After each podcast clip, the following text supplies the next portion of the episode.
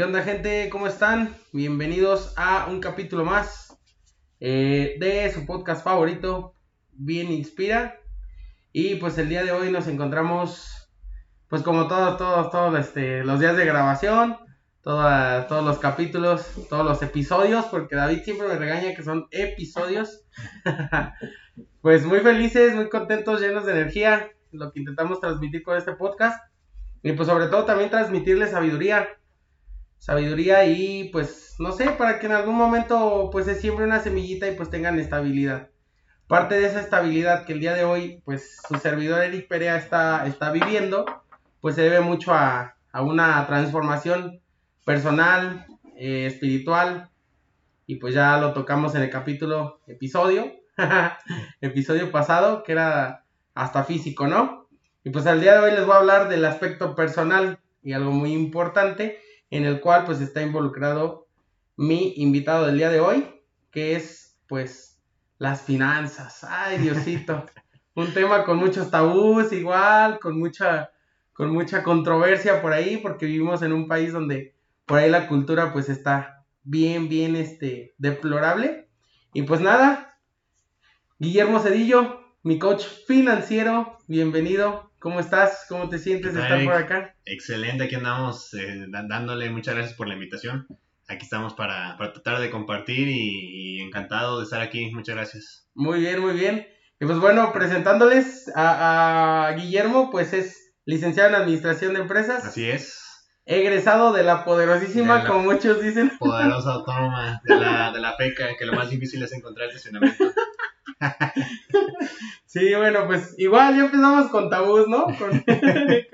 Con, un poco ahí de tabús. Y este, pues, además de eso, a lo que se dedica y la manera de impactar vidas en la, que tiene él, pues es siendo consultor, consultor de finanzas personales en Proyecta tu Futuro, así se llama. Así es, Proyecta tu este, Futuro. Muy bien. ¿Lo dije bien? Está todo, todo excelente, aparte de que ya, ya conoces ahí ya. Sí, sí, sí. La oficina y todo. Y pues nada, pues muy contentos de tenerte por acá. Este, pues igual y vamos a tener algo más como, pues a lo mejor sí en algunos momentos se han hablado como de temas como espirituales. A lo mejor esto puede que en algún momento se torne como algo, pues espiritual o del dinero, hablar del dinero, porque yo siento que se tiene mucho el, tabú, el, el, no sé, es un tema controversial el dinero porque en México pues luego muchas veces, no, pues es que tiene y, y por qué tendrá y en qué andará metido, muchos temas como ese tipo, ¿no? ¿Tú, tú, tú qué piensas acerca de esto de, pues, como que el dinero genera a veces como envidias, ¿no? Este, pero, pues, ¿qué onda ahí con eso? Sí, siempre, siempre va, va a ser un tabú, eh, sobre todo en la cultura mexicana, porque, pues, desde chiquitos, desde chiquitos nos enseñan que el dinero trae problemas, el dinero eh, te hace ser codicioso, te hace ser una persona ambiciosa, egoísta, y desde ahí empiezas a, formar una relación un tanto negativa hacia el dinero y comenzamos nosotros mismos a repelerlo, comenzamos a vivir dentro de la escasez porque creemos que si tenemos dinero es, algo malo y, cuando vemos que alguien tiene dinero, pues tratamos de justificar el por qué nosotros no lo tenemos, ¿no? Entonces vivimos lamentablemente en una cultura en donde la gente muchas veces tiene una mentalidad en la que el dinero es algo, algo malo que va a traer problemas. Y yo creo que se llega a un punto en el que pues, una persona debe de, también de estar consciente que, que el dinero es bueno, que el dinero atrae abundancia de una u otra manera, el dinero es tranquilidad. Si bien es cierto que yo creo que ahorita también vamos a hablar un poquito de, de la felicidad y todo, todos esos temas, claro. pero pues si no tienes tranquilidad no puedes ser feliz, ¿no? Entonces yo creo que es, un tema muy importante, es una herramienta para poder desarrollarte personalmente. Yo creo que mientras más dinero tienes, puedes este, incluso ser mejor persona, ¿no? Puedes ayudar más, puedes este, tener mejores detalles con la gente que quieres, puedes vivir más tranquilo, puedes eh, hacer los hobbies que te gustan y todo eso pues desemboca en una espiritualidad también o en una pues en una moral más alta, ¿no? Porque pues si siempre estamos escaseando y, siempre, y no tenemos dinero, de repente es difícil a veces eh, em, comenzar a pensar con temas más elevados. Sí, claro. Fíjate que complementando un poco lo que, lo que decías de, de del, o bueno, lo que estamos hablando de, del tabú que se tiene, creo que no sé, o sea, igual y nos, no queremos profundizar mucho en ese tema, pero creo que a lo largo de la historia mexicana se maneja como en las novelas, ¿no? Y yo siento que a México lo mal educó mucho, como esta parte de Televisa, de, de, de pues sí, de, de, las, de las novelas, lo Sí, que el había. rico y el pobre. Sí, exactamente, y está este contraste del rico y del pobre, ¿no? Al pobre te lo pintan como, ah, pues como quesadillitas, taquitos de frijoles, pero soy feliz. Que es más rico. Tengo a mi viejita, no estamos muy muy cierto, no estamos diciendo con esto que los frijoles sepan feo, al contrario. Pero así como eh, tengo a mi familia juntita y esa cosa. Y luego Claro. ves al, al rico en el constra- contraste, o sea, tiene un chingo de barro, tiene su chofer y todo el rollo, pero un chingo de pedos, un chingo de pedos Ajá. así. Que la empresa está quebrando y que mi esposa me, me engaña, que porque casi no le doy tiempo por estar haciendo dinero, todas esas cuestiones, ¿no? Claro. Y, y- y parte de la moral de lo que hablas, este, me acuerdo mucho ahorita, igual y la referencia está un poco como, ay, no mames. Pero eh, me acuerdo que hay un video en YouTube de 50 preguntas a Rey Misterio. sí, ya sé que, que está medio, medio cagado. Pero dice así como, ¿qué harías si tuvieras mucho dinero? ¿Gastarlo o, o donarlo? Algo así. Y él dice, no, ni gastarlo. Ah, decía, gastarlo o ahorrarlo. Y él decía, ni gastarlo ni ahorrarlo. Yo creo que compartirlo. Y ahí entra como una, una cuestión muy padre, como de, pues que a veces uno genera como asociaciones, todas estas cuestiones que, que tú hablas, que tocaste y dijiste una palabra muy correcta, que era pues la moral. Y pues bueno, queremos irnos, este, pues, ya más a preguntarte personalmente acerca de tu vida, este, pues, en qué momento tú piensas que hay como un punto de inflexión en el que dices, este, tanto elijo esta carrera universitaria y después fue como, cómo fue tu acercamiento a ser una persona que, que se dedica al coaching, ¿no? De, de, de las finanzas personales de las personas. ¿Cómo, cómo fue todo este proceso? Fíjate Si que. quieres hablar, te digo, si quieres hablar como la elección de la carrera y luego como cómo fue Claro. encaminándose hacia el... Sie- siempre he estado apegado al tema de los negocios. Eh. Vengo de una familia eh, en donde mi papá era de alguna manera eh, empresario o emprendedor, siempre ha buscado la manera de él, con su propio tiempo, buscarle el recurso, ¿no? Entonces, eh, siempre yo pues pasaba las tardes con él y me la pasaba por, por ahí platicando, platicando con él y, oye, ¿por qué tienes ese tiempo? ¿Qué, a, a qué te dedicas? ¿Qué haces? No, pues mira, tengo mi empresa, hago esto y lo otro. Y siempre he tenido esa, siempre me ha llamado la atención el, el- el tener tu propio tiempo y, y poder disponer de, de tus propios recursos, ¿no? Entonces, eh, así es como él me fue enseñando, él fue el primero que, que me regaló ahí el, el rico de- el, el libro de Padre Rico, Padre Pobre. Y yo creo que ahí fue donde empecé a guiarme un poco más hacia, hacia el tema del dinero, las inversiones, eh, tu propia libertad, tu libertad financiera y, y tú construir tu felicidad en base a eso, ¿no? Y siempre he sido eh, un enemigo de, de estar enclaustrado en una oficina, tal vez en un, Sí. en un empleo formal o con un horario, ¿no? Eh, entonces, yo creo que desde ahí, desde muy chiquito, de- yo, yo me recuerdo que en la primaria me lo acompañaba así, a entregar lo que tenía que entregar. Ellos tenían panaderías. Y, y, y el, otro costa- el otro contraste veía a mi mamá, que ella pues, se la pasaba trabajando en zona industrial. Este, desafortunadamente no la veían todo el día.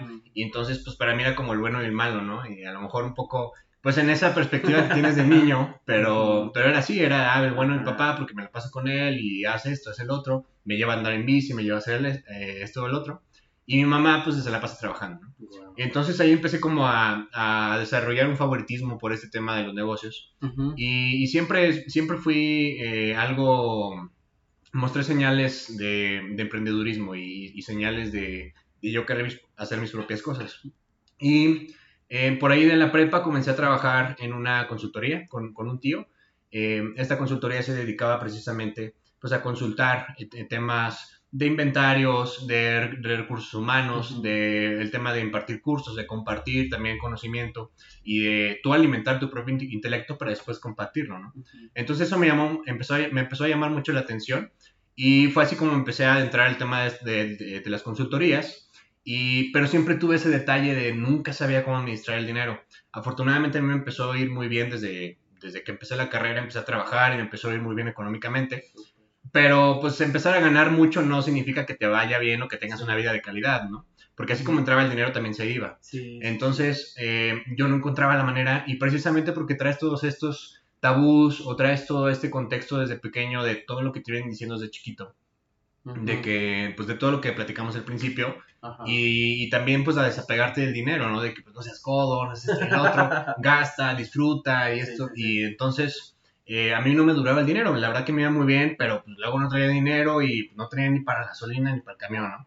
Entonces yo eh, llego a Proyecto a tu Futuro sin dinero, después de, de haber quebrado una consultoría propia, que por ahí duró un año. Me fue muy bien en ese año, gané mucho dinero, pues también me lo gasté, ¿no? Wow. Entonces, después llego a Proyecto Tu Futuro endeudado, eh, pagando un carro que me faltaban cuatro años para terminar de pagarlo, debiendo 30 mil pesos en tarjetas de crédito a mis 23 años. Entonces, llego, pues, tal vez teniendo una vida que todavía no me merecía y, y con una cultura financiera, pues, eh, errónea, Ujú. pero con una mentalidad un poquito más, más avanzada, ¿no? Entonces yo ahí en Proyecto Tu Futuro empiezo a sentar las bases de todo este tema de las finanzas, de qué es importante y qué no es importante, y de cómo también se atraviesan las emociones en, en todo el tema de, las, de tomar decisiones Sí, sí, financieras. Porque es bien fácil decirle a la gente, oye, si ganas 10 pesos, gástate nada más 7. Son Ujú. pues, matemáticas básicas y yo Sí, creo que sí, todo el sí. mundo lo puede entender. Pero en ese camino se atraviesan algunas cuestiones emocionales, algunas presiones Ujú. sociales, se atraviesan el, el qué dirán, se atraviesan el estatus que tú le das a, esa, a, a- a tus amigos o, el estatus que tienes entre, ante una sociedad. Y todo eso pues, es, un, es un reto personal, ¿no? Incluso hay nosotros que somos eh, coaches financieros, de repente también necesitamos coaches también nosotros, porque se nos atraviesa todo ese tema emocional y, llega a ser también complicado poder controlar tus finanzas. Sí he tenido una, una mejora, pero eh, es mejor estar en, en, pues siempre acompañado de una persona que, pues, que te guíe, ¿no? De tener un punto de vista, eh, a- eh, digamos, de, de- de una tercera parte. Ok, muy bien. De hecho, este, por ahí me llama la atención que dijiste coach, este, y pues siempre lo he manejado así, que tengo mi coach financiero, mi coach deportivo. ¿Tienes este coach de algún tipo? Porque también yo tengo mi coach de vida y creo que ya habíamos platicado por ahí de ese tema. Este, ¿tienes, aparte del financiero, un coach de vida, algo así? Tan así como coach, sí he tenido por ahí acercamientos en el tema de la psicología, en el tema de, de, pues, todo lo energético de, de que atraemos o de, también de todos los patrones que traemos desde chiquitos. Eh, tal así como un coach en específico, solamente financiero. Muy bien. Este, eh, bueno, ya ahorita lo, lo, lo, lo, lo tocamos un poco y tal vez la pregunta era, en tu casa, pues en el pasado se fomentó el ahorro, eh, pero más encaminado, ¿quién crees tú, ya que nos hablaste un poco más de tu padre, de tu madre, quién crees tú que fue quien, quien, la persona que trabajaba en zona industrial y a lo mejor como tenía su sueldo como fijo, o la persona que tenía una empresa, ¿quién crees tú que fomentó más como el ahorro? Fíjate que eh, nunca me fomentaron el ahorro. Ah, caray. Ese, ese es un tema curioso, Ajá. porque eh, yo te hablé ahorita de la primera etapa de mi vida en, el que- en la que yo me daba cuenta tal vez del tiempo que me dedicaban, como, un, pues, como un escuincle que necesitaba atención, ¿no? Ajá. ya conforme, vaya conforme iba pasando el tiempo, pues me iba dando cuenta de, de- de distintas, mane- de distintas cosas. Sí. Entonces, eh, yo empiezo a darme cuenta que es importante ahorrar, porque mi papá pues, también por ahí en el tema del emprendimiento, eh, le un tiempo le va muy mal. Entonces, yo comienzo a percibirlo como, mm, pues no quisiera decirlo también ahorita, pero Ajá. comienzo a percibirlo pues, como una persona pues, que no la supo hacer, o Mm. que, pues, que no sabe trabajar, o que no sabe administrar el dinero. Sí, sí, Y entonces yo me empiezo como a enojar también un poco con él en, en ese tema de que, oye, pues es que pues yo vivo contigo y tienes tantos años Ajá. y este, pues cómo puede ser posible que no te esté yendo bien. Entonces, pues yo no comprendía tal vez ese tema de los conflictos que a veces uno como adulto llega a tener. Pero ahí es donde me empiezo a dar cuenta que es importante tener una, una buena administración. Sí. Porque yo veía cómo administraba su negocio y yo me empezaba a dar cuenta, oye, pues es que puedes hacerlo así, puedes hacerlo allá. ¿Por qué no eh, tratas de hacer esto? ¿Por Quiero hacer no un paréntesis. esto? Claro. Estabas chico, ¿no? O sea, y ya, ya observabas todos esos puntos. Cuando, cuando yo observaba esos puntos, ajá. yo creo que estaba en la prepa, yo creo que tenía como Ah, unos cabrón. 17, 18 años. Órale. Y este y entonces pues yo comienzo a darme cuenta de esos temas de, de a ver, ¿por qué, ¿por qué no avanza esto, no? O sea, Sí, trabajas un chorro, le echas muchas ganas, te he visto con lana, traemos moto, carro, esto, el otro, Ajá. y pero no traes lana, pues, entonces pues como que no me hacía... No, te cuadraba, Sí, no, no me cuadraba. Entonces ahí es donde yo, yo empiezo a dar cuenta, a ver, es que, que una persona tenga un carro del año, que una persona tenga una motocicleta, eh, para irte el fin de semana nada más a gastar dinero, Sí, sí, sí. eh, no quiere decir que tenga dinero. Muchas veces, yo creo que sobre todo aquí en San Luis Potosí, en México, Ajá. vivimos en una sociedad de apariencias. Y yo lo veo mucho ahorita como coach. Ajá. Yo no, obviamente no voy a quemar a, a ninguna persona con la que trabajo, pero yo veo a muchas personas que llegan en su BMW, en su Audi, en el carro que quieras, viven en lomas, hacen esto y el otro, Ajá. Y aparentan tener mucho dinero, Ajá. y se sientan a hacer un diagnóstico financiero y te das cuenta que pues, están en el hoyo. O sea, que, que dices, Wow. híjole, es que, ¿cómo te ayudo, cabrón? Pues primero Sí. ayúdate tú. O sea, yo no te puedo ayudar si, si no me dejas ayudarte. Sí, Entonces, sí. En, un estado, en un estado crítico, digamos, de sus finanzas. Entonces, es más común de lo que te imaginas. Es muy, muy, muy común que te encuentres a personas que solamente viven en apariencias, que viven todos los días, no duermen para pagar tarjetas de crédito, para pagar créditos, para pagar todo lo, toda su vida prestada, ¿no? Entonces, aparentan ser ricos y yo prefiero, pues, realmente aprender de los ricos de verdad, que muchas veces los ricos de verdad no son los que traen carro del año. Eh, los ricos de verdad son aquellos que entienden que deben de tener un fondo de emergencia, que deben estar preparados contra imprevistos, son aquellos que no se dejan sucumbir ante la seducción de un carro del año, por Sí. muy bonito que esté, si saben que todavía no lo merecen. Claro. No estoy nada en contra de traer un carro del año, al contrario, yo digo, pues, qué chingón, qué padre, Ajá. pero cómpratelo cuando te lo merezcas. Sí, sí, cómpratelo cuando en realidad tus inversiones y tus finanzas te den para hacerlo. Ajá. Si no, solamente estás tapando hoyo con hoyo. Sí, exactamente. Fíjate que, que, que esto me lleva a al- algo, y es como pregunta, pero comentario. Yo siento que, que entonces sí el dinero, o estar, no tanto como el dinero, ya como la percepción de la palabra, pero sí el estar bien financieramente ofrece mucha tranquilidad, ¿no? Tener como bien acomodado tu dinero. No, Digo, como que... Sí, como que iba a decir algo, pero Sí, no te dije nada. Sí, sí, No, sí, claro. Adelante, adelante. Sí, y te digo, y yo, yo creo, bueno, no está, no está de más, creo que en esta, esta generación, pues somos una generación que se cuestiona todo, Ujú. eh, yo así lo he visto porque me quedó mucho de una conversación que tuve con una amiga psicóloga y creo que ya lo mencioné en dos o tres episodios, eh, y a mí, a mí no me gusta la manera de también de ser del mexicano, y yo lo voy a decir así, a lo mejor me meto en problemas y puede que pierda familiares con este comentario que voy a hacer, pero parte de retomar el comentario como de las, de las, de las envidias y ese rollo, eh, fíjate que yo siento que no está mal, o sea, no está mal como analizar a los papás, yo me, me he visto y me cuido un poco en eso, porque digo, pues, esto como que sí lo quiero tomar y esto no, o sea, no, no se me hace como correcto. Y yo, yo he visto que de los dos lados de mis papás, como que mis tíos son como, lo siento mucho tíos, pero son como, eh, mi hermano tiene, mi hermana tiene y ellos como que tienen la obligación, porque lo he visto de esa manera, de darme. Claro. Y es como, oye, pues ellos han trabajado, entonces, ¿tú por qué no te ocupas de generar como tu, tu propio dinero? Y es una cuestión como, yo creo que sí como generacional, porque también es como de, no, pues es que la familia y debes de ver por tus, por tus hermanos y esta unión como, como, Y es que tú, en el simple hecho de nacer en una familia, ajá. ya contraes compromisos. ujú, Contraes compromisos de, de mantener la imagen de tu familia, ajá, de mantener un apellido. Sí, Y sobre todo si te llamas este, igual que tu papá o igual que tu mamá, traes ese peso ya desde que naces. sí.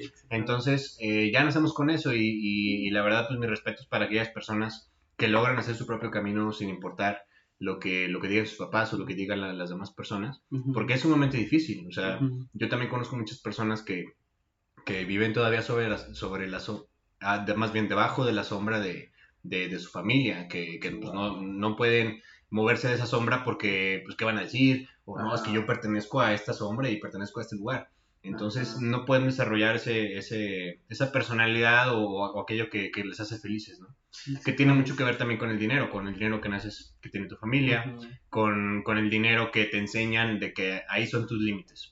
Por ejemplo, yo recuerdo mucho que mi mamá me decía, es que no, eh, búscate un trabajo y son industrial que te paguen 30 mil pesos y pues ahí mátate todo el día. Y yo, no, pues es que no, yo no quiero hacer eso, o sea, yo no quiero estar en la zona industrial todo el día sí, porque me quiero ir a la bici, porque tengo partidos a las 4 de la Ajá. tarde, un miércoles, o sea, ¿qué hora? O sea, son Sí. cosas que me hacen felices y también hacer las cosas que te hacen felices es una consecuencia el tener dinero, ¿no?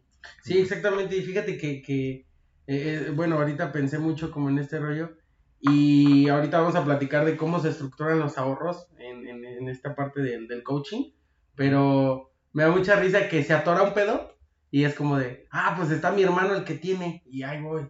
Oye, tírame paro, ¿no?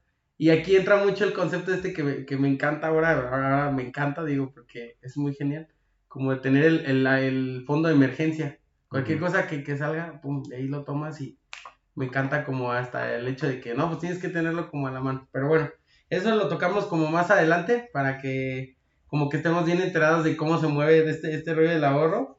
Y, y fíjate, ahorita que estamos hablando un poco del pasado, de tu niñez, ¿crees que, o, o tal vez recientemente, ya nos hablaste un poco de cómo llegaste al proyecto Tu Futuro, pero hubo carencias en algún momento de tu vida?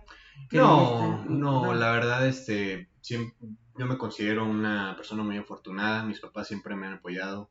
Eh, claro, todos los papás se equivocan, eh, siempre hay maneras de, de mejorar, siempre va, va a haber puntos en los que les pueda reprochar alguna cosa, pero siempre me han apoyado muchísimo. Yo, todos mis estudios, todo lo que sé, se lo debo a mis papás. Ah. Eh, eh, hace- recientemente me acabo de, de- de titular y, este, y fue un sentimiento muy bonito de decir, me, me estoy dando cuenta que la persona que soy es gracias a ellos, ¿no?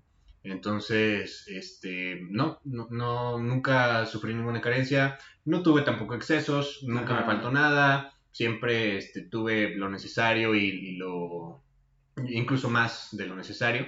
Eh, tampoco cayendo tal vez en, en- en ser este consentido, porque pues, me considero una persona que, que aprendió el valor del trabajo y aprendió el, el, pues el valor de lo que tus papás te inculcaban, ¿no? Sí, que, sí, sí. que a lo mejor siempre fui un- una persona muy independiente, siempre, siempre tuve la capacidad de yo poder tomar mis propias decisiones, saber qué estaba bien y qué está mal, pero ahora entiendo que fue porque mis papás me enseñaron a saber Ajá. qué estaba bien y qué está mal. Si yo no, si no me hubiera enseñado eso, pues Sí, hubiera sido una sí, persona, sí. a lo mejor se hubiera, se hubiera drogándose ahorita, ¿no? Sí, sí, sí, sí. Este, y, y digamos, ¿qué, qué es como lo que te motivó a decir, bueno, ahora que proyecta, pues me, me, me ayudó a arreglar mis finanzas, decir, ahora quiero, quiero enfocarlo a ayudar a los demás? ¿Cómo fue como que dijiste, ah, pues estaría padre también como empezar ahí? Pues fíjate que eh, todavía es un proceso. Ajá. Todavía, digo, el, el primer paso es primero, pues, enderezarte, ¿no? Ujú. Llegas con deuda, llegas con cero noción de lo que son las finanzas personales, eh, llegas con problemas y lo primero, pues, es comenzar a, tra- a enderezar ese camino, que tampoco es, tampoco es como un punto en el que dices, ah, aquí, hoy, a partir de hoy voy a hacer esto. No, pues todo es un proceso de aprendizaje, Sí, claro. es un proceso de mejora continua eh, para el cual yo hoy me siento muy cómodo con mis finanzas, me sobra dinero, eh, me siento, eh, está el fondo de emergencia, este, tengo más holgadez que antes, ya sé que si tengo ese sobrante de dinero, pues no me lo debo gastar porque primero hay prioridades. Sin embargo, este, mm, vamos en el mismo barco. Yo algo que me gusta decirle a las personas con las que trabajo es que estamos eh, mirando hacia la misma meta. A mí me gusta trabajar con gente emprendedora, me gusta trabajar con, con gente comprometida con, el- con esta misión, que es Sí. llegar a esta libertad financiera. Y alguna vez me lo llegaron a cuestionar, oye, ¿tú cómo vas a enseñar a llegar a la libertad financiera si todavía no la tienes? Brother, pues es que estamos en el mismo barco y yo estoy hacia allá y sé la teoría de cómo llegar a la libertad financiera y estoy dispuesto a practicarla contigo. Si tú, si no, tú- si tú no estás dispuesto a practicarla conmigo, pues dale, no pasa nada, dale por otro camino. Sí. Habrá gente que sí quiere practicarla conmigo. Y ahora, eh, pues yo estoy dispuesto a aprender junto con la gente que, que confía en mí, que me, que me da la, la- la- la confianza para yo poderle llevar a sus finanzas. Entonces, y vamos en el mismo barco, vamos trabajando todos los días. Este, mm, hay imprevistos, hay baches, hay problemas que a veces no contemplamos, eh, pero vamos hacia eso, hacia buscar eh, tener un sobrante de dinero, comenzar a invertir, convertirnos en inversionistas Sí. y en un futuro no muy lejano eh, llegar a esa libertad financiera. Eh, eh, ahorita me llama mucho la atención que todo esta, todo este, eh, pues en la respuesta a esta pregunta que se te hace, mencionas mucho la, la, la frase, palabra o concepto de libertad financiera. ¿Cómo lo definirías tú? ¿Hay una ecuación o cómo se define con palabras? La libertad financiera es tan relativa como hablar de la felicidad. Ah, Es como decir, eh, ¿a ti qué te hace feliz, Eric? Uy, bien inspira. sí, poder estar, poder compartir tiempo con las personas que amo y pues hacer lo que me gusta y los perritos. Sin duda que para poder desarrollar esa parte necesitarás cierta holgadez financiera, tal vez este, dedicarle más tiempo. Sí. Y para tener más tiempo necesitarás, pues, a lo mejor no trabajar en, en algún otro lugar. Entonces, em, si hablamos de datos muy específicos, la libertad financiera llega cuando tu rendimiento en inversiones Ajá. se empata con tu ganancia mensual que necesitas Ujú. para cubrir tus gastos. Es decir, si tú en tu trabajo ganas 25 mil pesos, Ajá. pues tu misión será buscar rentas mensuales que te den 25 mil pesos. En ese momento tendrás sí, eh, 25 mil pesos en rentas y 25 mil pesos de sueldo y puedes Ajá. tomar la decisión de dejar tu trabajo porque ya se, se sustituyó con las rentas. Ajá. Si hablamos de manera muy concreta, eh, sería así. Sin embargo, pues tú vas a llevar, tú vas a llegar, tú vas a llevar esa línea donde tú quieras. Ajá. en 25 mil pesos, podrás en 100 mil. La cuestión es qué necesitas tú para, para llevar el estilo de vida que quieres. Ok, muy bien. De hecho, este, estaba pensando en, en toda- en todas, todas estas palabras y, y se me viene a la mente, eh, bueno, el, este rollo de la... Se me, va el, se me va el rollo, se me va el rollo bien, bien, bien rápido. Ya te puse nervioso. es que me vienen shortcitos. no manches. Sí, no manches. Ah. Sí, yo creo que sí. sí. Este, no, fíjate que, este, bueno, se me va, como que le estaba dando vueltas a la- al asunto porque se me había, se me había barrido, o sea, carajo, no, no me había pasado esto, pero bueno. ¿Cuántos, cuántos, aparte de tu servidor, cuántas personas, este, eh, actualmente están en tu coaching, están en el mismo barco que mencionas tú como muy... Actualmente estoy trabajando con 20 personas. Ajá. Hoy se acaba de sumar la número 21. Ah, vale. Este, ya somos eh, 22 personas conmigo. Ajá. Y, y, me da este, mucho honor notificarte que, que eres uno de los mejores Ah, cabrón. que, que- que ha tenido mayor este, crecimiento, que le ha sobrado más dinero, que tiene mucha disciplina en el tema de sus finanzas. Y eso se nota en que estás cumpliendo tus sueños. sí. Eh, muchas veces se nota en, en- en que puedes hacer este podcast, se nota en que estás haciendo lo, lo- lo- lo que te gusta, lo que te hace feliz. Y, y es- eso a veces también es una consecuencia. sí. Porque mm, dime cuánta gente conoces eh, de tus seres queridos, de tus amigos, que se dedican a lo que dijeron que se iban a dedicar de chiquitos o de sus sueños. Sí, Estoy seguro que muy pocos. sí, un poco. Entonces, eh, yo me baso en ese, en, en ese eh, ¿cómo le llamamos? Como concepto. En, en ayudar a que la gente se dedique precisamente a lo que, a, a lo que sueña, a lo que le hace Ujú. feliz. Y muchas veces eso, eso te lo impide un trabajo que tienes que ir todos los días porque necesitas el dinero. Yo fíjate que, que estoy como bien de acuerdo en todo eso, pero en el, en el momento en el que tú para cualquier cosa en la vida tienes que decir tengo, Ujú. como como por ejemplo este rollo de tengo que ir a trabajar, es que la neta no, no estás en un trabajo que te guste. O por ejemplo cuando sientes que ya se te está acabando el amor por una persona, tengo que ir a ver a mi novia, ya, ya, Sí. este, no puedo ir con mis, a echar chelas con ustedes chavos porque tengo que ir a ver a mi novia, güey, y dices como que ya, ahí ya hay como un sentimiento de obligación, y ya, ya me acordé de que te iba a mencionar ahorita, este, creo que sí es cierto, tienes razón de, de lo de la, de lo de la libertad financiera, que es como muy variado, digamos, es como yo, yo lo he llegado a pensar, así como la percepción de felicidad, yo creo que todos los seres humanos tenemos una, una, un concepto diferente, igual el del amor, porque yo creo que tu concepto del amor no es el mismo concepto del amor al mío, así Claro. igual la libertad financiera, pues igual yo también tendría una, una, un concepto diferente al tuyo, y es algo como que yo, yo como que quería dejarlo así como ya, ya claro, pero, pero ya. Este, ¿y cómo van? Bueno, este, ahorita nos dijiste que pues, yo era uno de los más disciplinados y no, no me lo esperaba como, como cuando te dan un Oscar, ¿no? no me lo esperaba, pero de hecho sí, o sea, se puede notar últimamente que yo te lo puedo platicar así como experiencia personal, que sí me sobra el dinero. Y antes no solamente no me sobraba, sino no, no ajustaba ya incluso a pagar los, los gastos como internet, esas cosas, y tenía que pedir prestar en el trabajo. Y ahorita, o sea, igual y hasta se dio la casualidad que como que me veo como fachosa acá con reloj, porque pues es como que la primera vez que como me compro un reloj, me compro... Perdón que te interrumpa tus tenis, güey. Ah, ¿viste?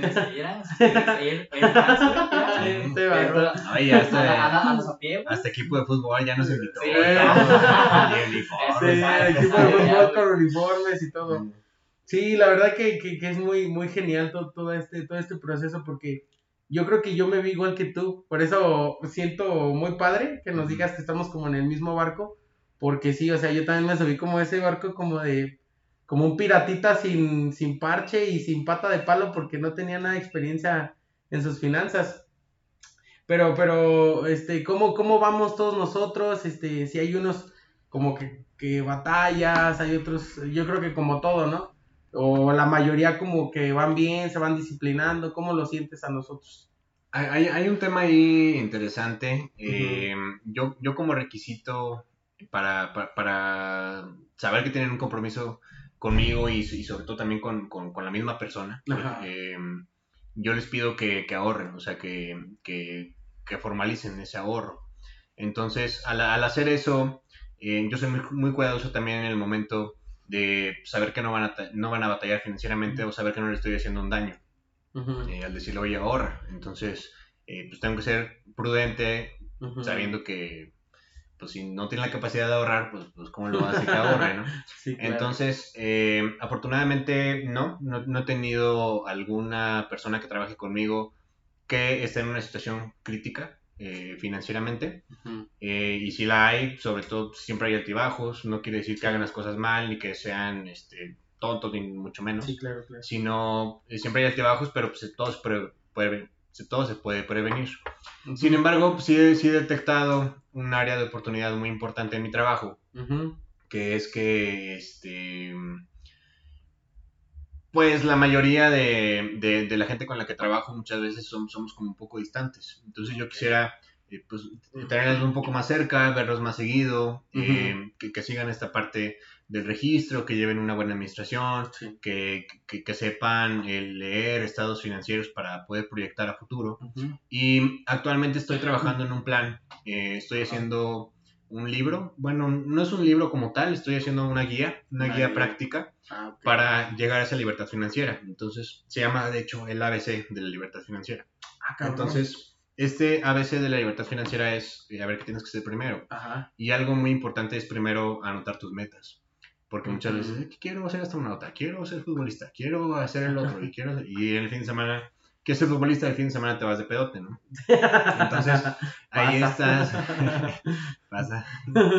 Y, ahí es, por eso estamos aquí grabando un Entonces, eh, llega a ser. Eh, ah, se me fue la palabra. Este. Hay, hay una discrepancia entre lo que dices y lo que haces. Entonces, yo quiero que haya una armonía entre lo que dices y lo que haces. Entonces, a ver, vamos a hacer un acuerdo tú y yo, yo coach financiero, tú persona, em, en la que tú te comprometes contigo, ni siquiera conmigo, tú te comprometes contigo a que esta es tu meta y la vamos a lograr. Entonces, ahora ya sabes tu meta, ya la, ya la apuntaste, ya hiciste una carta a ti mismo, el por qué la quieres, cómo la vas a conseguir y a qué te comprometes contigo mismo. Después, ya a los números, esta es tu estructura financiera, así están tus números, Ahora, ¿qué vas a hacer al respecto? ¿Qué vas a hacer al respecto para llegar a esa meta? Si esa meta es un carro, si es irte a vivir a otro país, si es una maestría, si es X, Y o Z, pues tendrás que hacer un plan de acción. Entonces, en este ABC de la libertad financiera es hacer ese plan de acción con una herramienta muy importante que es este, el software que tú ya conoces. Entonces, con ese software es una herramienta muy importante para darle seguimiento a esa meta y la primera em, misión será conseguir 50 mil pesos, o sea, tener 50 mil pesos de excedente. Aparte de, aparte de tu fondo de emergencia, aparte de pagar tus deudas, aparte del dinero que necesitas para pagar el internet, para pagar la renta, necesitarás 50 mil pesos para comenzar a invertir. ¿En qué? En lo que quieras. Si quieres hacer un podcast, si quieres hacer una tienda de ropa, si quieres poner lo que tú quieras, unas micheladas. Pero el chiste es 50 mil pesos. A esa cuenta le vamos a llamar libertad financiera. Y ese dinero no se toca. Oye, me quiero ir de viaje. Pues vete de viaje, pero no vas a llegar a libertad financiera. Ese dinero es para invertir. Invertir, invertir, invertir. Y a- algo importante, eh, de hecho, que dice Robert Kiyosaki, este autor del Padre Rico, Padre Pobre, Ajá. es que un activo es todo aquello que pone dinero en tu bolsillo y un pasivo es todo aquello que saca dinero de tu bolsillo. Entonces, tu única misión en esta vida es construir activos. Entonces, esos 50 mil pesos serán específicamente para construir activos. Y esa ahí termina, cuando tú, una persona, tienes 50 mil pesos, ahí termina la primera parte del ABC de la, de libertad financiera, que es esa guía práctica de en la que estoy trabajando. Después, pues ya veremos, porque este. Ay, cabrón, ya Y este, entonces ya tienes esos 50 mil pesos, ahí termina la primera parte de tu Ajá. libertad financiera. La segunda parte de tu libertad financiera es ya en esa práctica de comenzar a invertir. Que te digo, vamos en el mismo barco, yo todavía no estoy invirtiendo, digamos, muy sofisticadamente, Ajá. pero ya sé la teoría, ya sé cómo llegar a tener 50 mil pesos y lo puedo compartir. Eso es eh, la misión de lo que yo estoy invitando a la gente que trabaja conmigo a, a- a subirse a ese marco, ¿no? Que sin duda tú serás uno de los, de los, de los principales. Cierra la vista. no manches, ahorita, mendigos memes, ahorita que dijiste la palabra micheladas, se vino a la mente el meme de lo mataron las micheladas. no manches, pero bueno, ese es, nos, nos salimos aquí como un poquito del, del tema para, para echar un chascarrillo. Ay, como dicen los señores, ¿no? La chaviza. Como dice la chaviza. Eh, bueno, ahorita que ya estamos tocando como la parte del ahorro, eh, ¿cómo, ¿cómo se estructura un ahorro? O sea, que es como, mm, sí, los, los gastos fijos, los gastos variables. Bueno, que todo esto lo conocí. De hecho, Guillermo, hay que mencionar lo que te da una clase de contabilidad básica cuando vas como a la primera sesión con él. Pero pues que nos gustaría como que a la audiencia, yo, yo me imagino que sí, es un hecho que a la audiencia nos gustaría como saber cómo, cómo se estructura esto Sí. para llegar a la libertad financiera, ¿no? Sí, claro. La, la- la principal problemática en México es que la gente se gasta el 100% de su dinero o a más.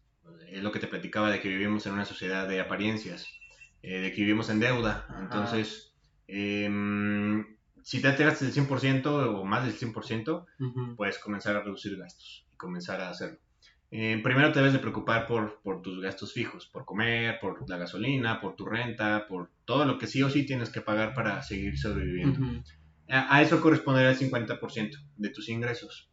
Y también te debes de divertir, te debes de, pues, de viajar, también es importante nutrir el alma, nutrir la moral Sí. y a eso le debemos destinar un 20%. De tal forma que logramos gastar un 70%. Y ese 20% que nos sobra, 30%, perdón, eh, no se trata nada más de echarlo ahí abajo de la cama. Debe también de haber una estructura de ahorro. Ese Ujú. 30%, un 20%, vamos, bueno, vámonos más, más simples. Eh, 3 pesos te sobran, 2 pesos los vas a acumular hasta que tú tengas un fondo de emergencia.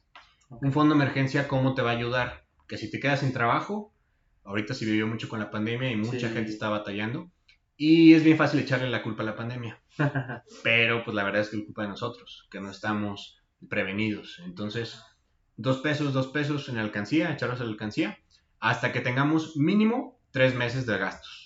O sea, todo lo que tienes que gastar en todo el mes, mínimo tres meses. Si gastas 15 mil pesos, bueno, ya me van a fallar las matemáticas. Si gastas 10 mil pesos, tener mínimo 30 mil pesos. 30 mil. Ujú.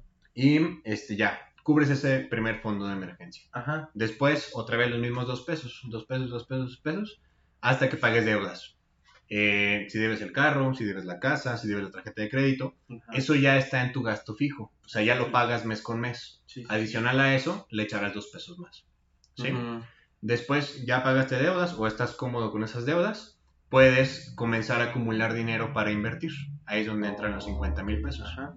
Dos pesos, dos pesos, dos pesos, hasta que tienes 50 mil o o lo que quieras y asientas esa inversión.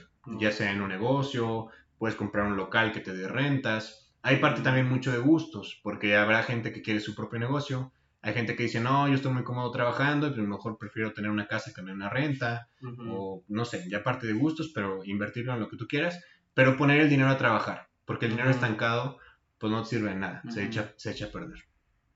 Y entonces ya, ahí se cumple esos primeros dos pesos con, con esa inversión. Y te sobra un peso. Ese peso, echarlo a un ahorro a largo plazo. Porque hoy tienes dinero, hoy estás bien, hoy tienes un. DEPA, hoy estás grabando un podcast, Ajá. pero nada te asegura que en 15 años estés igual.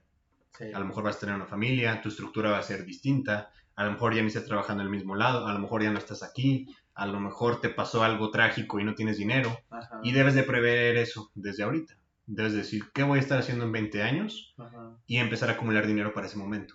Si no lo necesitas, qué bueno, pero pues no he visto a nadie que se queje por haber ahorrado un millón de pesos. Sí, exactamente. De hecho, eh, ahorita el punto que también quería tocar era el de, el de esta, esta situación de, de que pase algo trágico. Me llamó mucho la atención y creo que fue un gran gancho para haberme quedado aquella vez cuando me dijiste que a partir de- del primer día que yo empezaba a ahorrar, ese, ese de a largo plazo, eh, tenía un seguro como de vida y podía, pues ahora sí que dejárselo a unos beneficiarios y, y pues a partir del primer día ya tenía una cifra asegurada para... Sí, para- ya vales más muerto que vivo. No manches, qué triste. Este, quiero hacer una pausa aquí, es otra cerveza, no sé. Sí, carnal, ya, Sí, es, la, ya es cuarta, se me va a saltar la, la lengua, pero, Soltar la lengua. pero por favor. Sí, no pasa nada. Aquí nuestro buen producer. Sí me espanté ahorita con el, con el rollo del, del golpe. Negro Eh. Negra, por favor. Eso es todo. Ahorita, ahorita la voy. Ustedes sigan. Siga. Ustedes sigan. Sí, entonces, este, pues te, te decía de, de, de este, de este gancho, eh, me, me, ¿cuánto era la cifra? Este, creo que sí la recuerdo, pero igual te digo, como que yo siento que a este punto, pues la gente ya va a estar picada para poder decir, ah, pues yo también como que ya trabajo, ya genero ingresos, gracias. este, y, Esto. y ahora quiero empezar a ahorrar, ¿no? Por, toda esta como cuestión de Sí, y- asegurarme. Y yo creo que es algo que ya tienen que hacer. Ajá, O sea, es algo, es canasta básica. Es como comprar huevos o leche, ¿no? ajá, Es, es, este, es algo que ya todos tenemos que hacer. Desafortunadamente, solamente el 3% de la población mexicana ahorra a largo plazo. Y por eso hay tanto eh, pobreza en México, ¿no?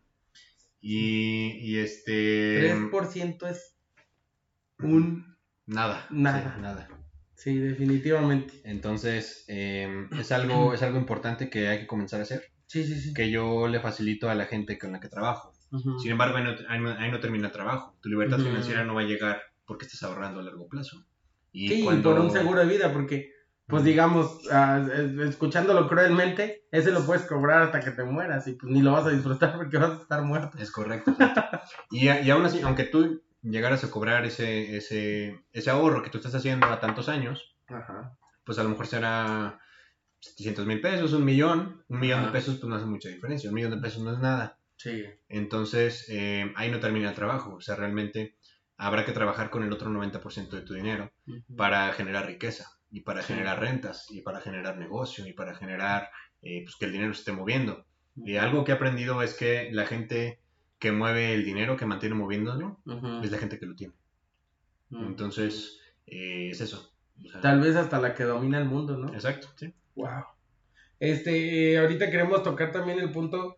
Sabemos que siempre estás como trabajando, eres una persona movida en constante, con constante movimiento, te encuentras haciendo lo que te gusta. Y, y parte de esto, pues somos nosotros. ¿Hace cuánto llegó tu primer asesorado? Tu primer. Y hace cuánto, pues ya nos dijiste que creo que hoy, ¿verdad? O sea, para que vean que como que no, es 100% real, no fake. pero el día de hoy me dijiste que se sumó esta última persona, pero ¿cu- ¿hace cuánto tuviste tú? Yo tengo un proyecto a tu futuro. Eh, empecé en abril. Ajá. Vamos a ver matemáticas. Siete meses.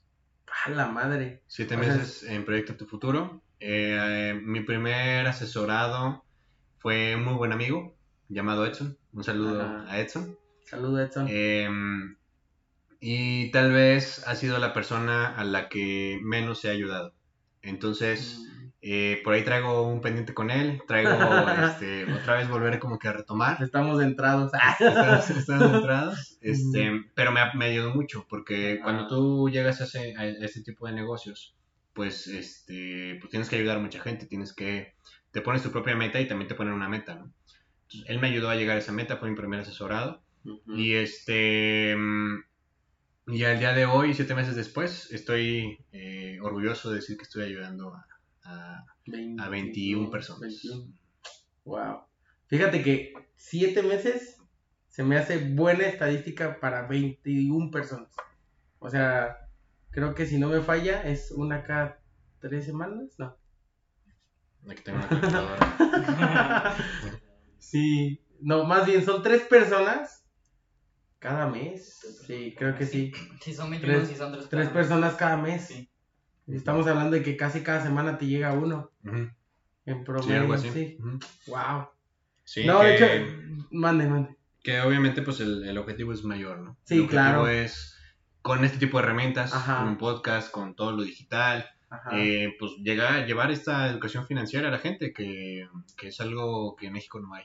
Fíjate, ahorita, ahorita me acuerdo, yo llegué contigo por, por también mi mejor amigo, por ahí que nos enlazó, el buen David ujú, Lara. Sí. Pero ahorita estoy pensando en esto que dices y este, este podcast nació de un comentario así. Estaba un amigo pasando por una situación amorosa, no complicada, pero ya sabes, este, no, pues mi novia dice esto y ahí está, tequilas. ahí está uno, ajá. De hecho fue, fue una llamada porque es un amigo Ah. que no está aquí y claro que nos hubiéramos echado los tequilas y hubiera estado aquí, ¿no? Este, y me comentaba así, y yo le decía, no, pues mira, es que así y así, y lo que he aprendido con mi coach de vida es esto y esto y esto, y esto, ¿no? Y dice, güey, la información que tienes es valiosísima, más personas merecen saberla. Entonces, creo que estoy muy, muy enfocado y muy, muy de acuerdo Claro. con el podcast y con lo que estás mencionando, que sí es cierto, o sea, más personas merecen tener esa libertad financiera, tener esta educación financiera que, que es, es algo bien padre, ¿no? Sí. Y, y bueno, ya hablando más como, como de unos temas un poco tabús. ¿a quién consideras tú que es como mejor idea como dejarle tu ahorro a corto plazo? Porque pues sí, bien sabemos que tienes que apuntar a unos beneficiarios, ¿no? Ujú. Híjole, pues, ahí sí me, me hiciste una pregunta media, Media turbia, ¿no? media turbia. Pues, pues a quien sea responsable, a quien sea responsable con, con ese dinero, que tenga algo de esa educación financiera y que pueda hacer bien con eso, ¿no? Porque hay, hay algo eh, que se llama la generación de la construcción y la generación de la destrucción. Ajá. que se ven las familias adi- adineradas.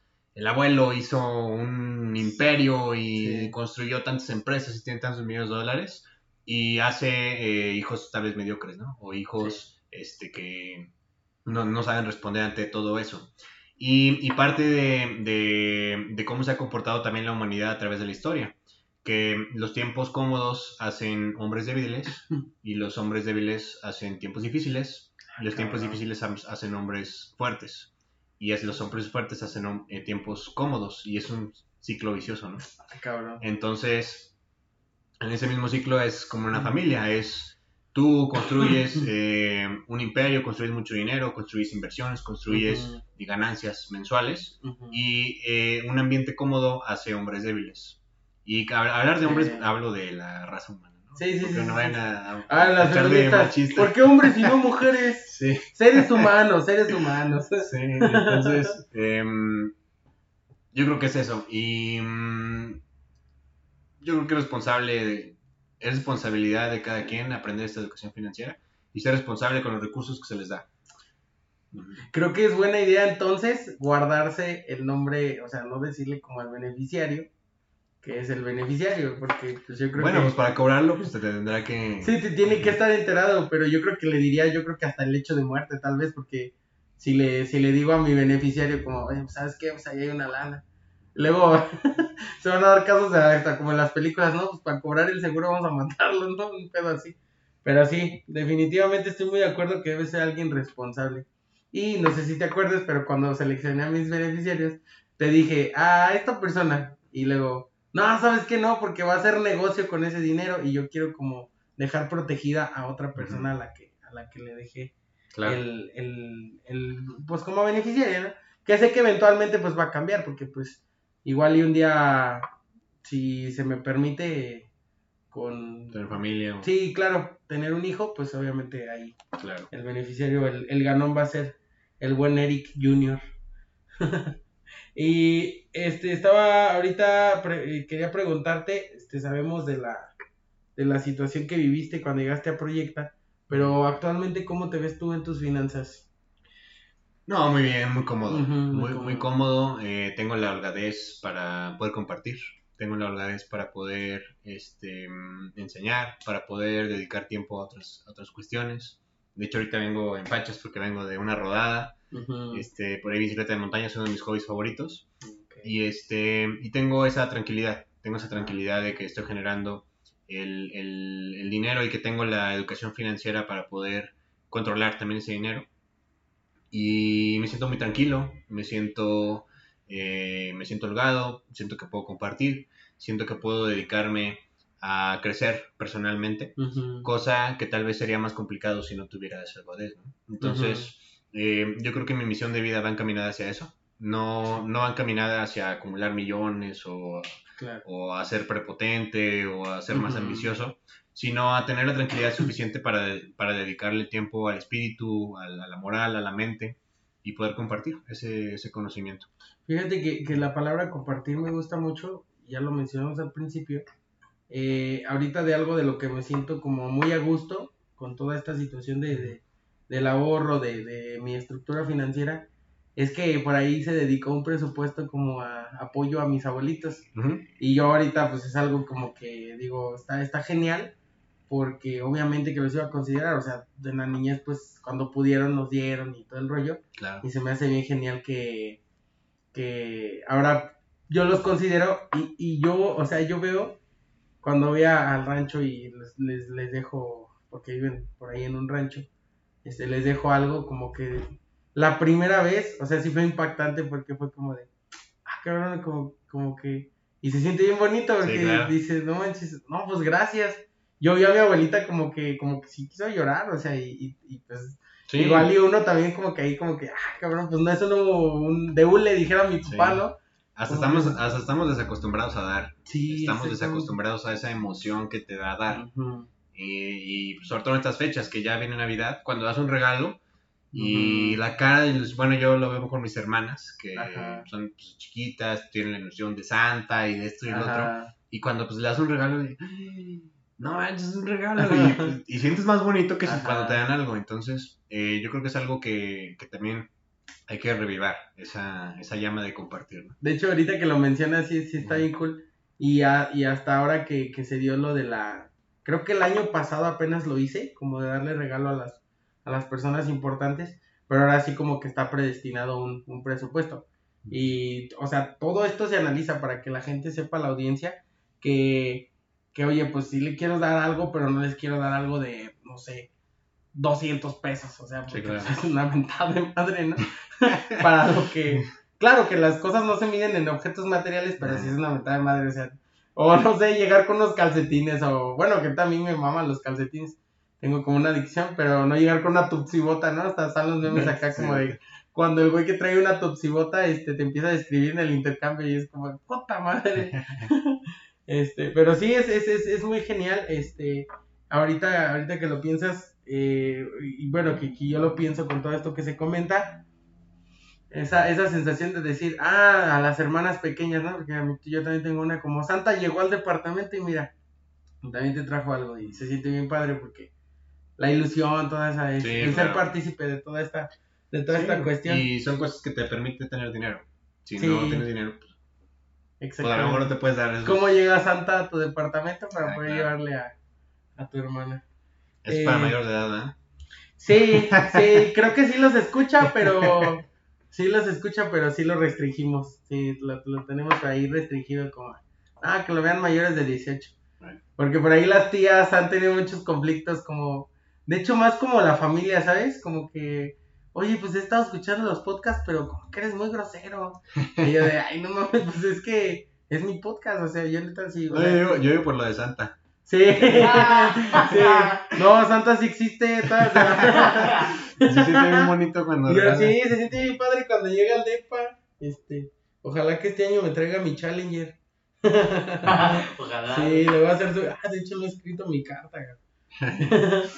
y actualmente ya sabemos que la respuesta es sí, pero te consideras también, aparte de estar este, bien estructurado con tu. O sea, es una persona que administra bien su dinero, también tu, tu tiempo. ¿Crees que impacta otros aspectos de la vida como el administrar, pues, todo, un todo, ¿no? Porque creo que no tenemos como la cultura de administrar en general. Sí, yo creo que si algo hemos aprendido, y es un saldo a favor en, en esta pandemia, es que pues nos dimos cuenta que a lo mejor veníamos muy deprisa Ajá. y pues fue un frenón, fue un frenón de, "Ay, ay, tranquilo, güey, dedícale a tu casa, dedícale a estar con tu familia, home office, dedícale a hacerte de comer a ti, ámate a ti, este, dedícale a, a leer, dedícale a aprender, a hacer otras cosas. Hay gente que dejó de fumar porque dijo, pues, si, si- si- si sigo fumando soy este mm, vulnerable al COVID, ¿no? Población de riesgo. sí. Población de riesgo. población de riesgo. Eh, hay gen- de hecho, lo venía escuchando con, con Jordi Rosado en la tarde en la, en la Ajá. radio. Eh, hay gente que, que dijo, es que lo que me trajo esta pandemia es que aprendí a compartir con mi familia. Aprendí a compartir con mi hermano, que vivo con él, pero los dos trabajamos todos todo el día. Entonces, yo creo que eh, nos enseñó a valorar esos pequeños momentos que van más allá del dinero, más allá de, de- de todo esto, que, que ya veníamos muy, muy desenfocados, o sea, eh, mucho ritmo de, de vida, trabajo, trabajo, trabajo, dinero y estilo de vida y esto y el otro, y dejamos de pensar tal vez en nuestros seres queridos, dejamos de, de compartir con nuestra propia familia, y yo creo que eh, también ha sido un aprendizaje importante para mí, el, el decir, a ver, ¿qué quiero? Eh, ¿Quiero millones o no quiero millones? Ujú. ¿Y por qué no los quiero o por qué los quiero, no? Sí. Eh, o quiero el dinero suficiente para poderle dedicarle tiempo a otras cuestiones, como meditar, como leer, como salir con mi familia, como si quiero estarme, aplastarme toda la tarde con mi abuelita a ver series, hacerlo, Ajá. como irme a andar en bici al monte. O sea, yo creo que también es importante eh, dosificar esas eh, actividades o tiempo recreativo para mm, también ser feliz, porque muchas veces creemos que si no estamos trabajando no somos productivos. Y yo creo todo lo contrario. Yo creo que si haces las cosas que te hacen feliz, si haces aquello que, que te puede desarrollar más como un ser humano, el dinero es una consecuencia de eso. Sí. Entonces. De hecho, fíjate que hoy tuve la, la- una conversación así con mi mamá, entre discusión y, y como reflexión y todo el rollo, porque siempre, o sea, est- estamos de la greña. De hecho, yo le dije, me veo en el espejo y me odio porque me parezco a ti. Eh, pero nada, es puro pedo, o sea, yo amo a mi jefa, pero sí le decía, oye, es que tú piensas que trabajar es lo único que, que, que, que hay en la vida. En algún momento, eh, cuando estuve en ciencias químicas, participé en un concurso de canto. Y, y estuve también para Mister Ciencias Químicas, o sea, fui, digamos, para rey de la facultad. Rey hombre. Este. y sí, o sea, yo me acuerdo mucho el argumento de mi papá, como de, oye, pues necesito cierto patrocinio para poder regalar cosas, para que la gente vote por mí. Y siempre su, su comentario era de, esas son mamadas, ponte a estudiar. Y pues tú dices, pues no sé, andar en, en el desmadre, ser Mister Ciencias Químicas también me hace feliz. Sí, ¿Por claro. qué no hacerlo? Y definitivamente, o sea, est- estoy muy de acuerdo. Creo que aquí estamos como muy de acuerdo, como que la gente cumpla sus sueños, pero también, no sé, si su sueño es ser ingeniero, pero también tiene un muy buen hobby, por ejemplo, de dibujar, pues a lo mejor no se va a, a salir de ingeniero, porque pues, realmente le gusta la ingeniería, pero sí que también le dedique ahí tiempo a dibujar, a, a crear, ¿no? El chiste es, es crear, crear, estar constantemente creando.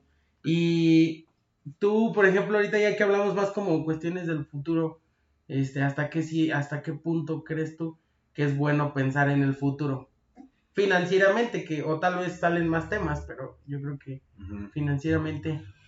Híjole, pues es tan relativo como hablar de la libertad financiera o la felicidad. Hay un término que se llama, de hecho este Carlos Muñoz lo toca mucho, Ajá. se llama eh, mortalidad financiera, Ok. que es tu mortalidad como un ser vivo, pues puede ser a los 90 años o a los 86 o al momento que te mueras, ¿no? Ajá. Y la mortalidad financiera es si tú dejas de trabajar el día de hoy, cuántos días puedes sobrevivir o cuántos años.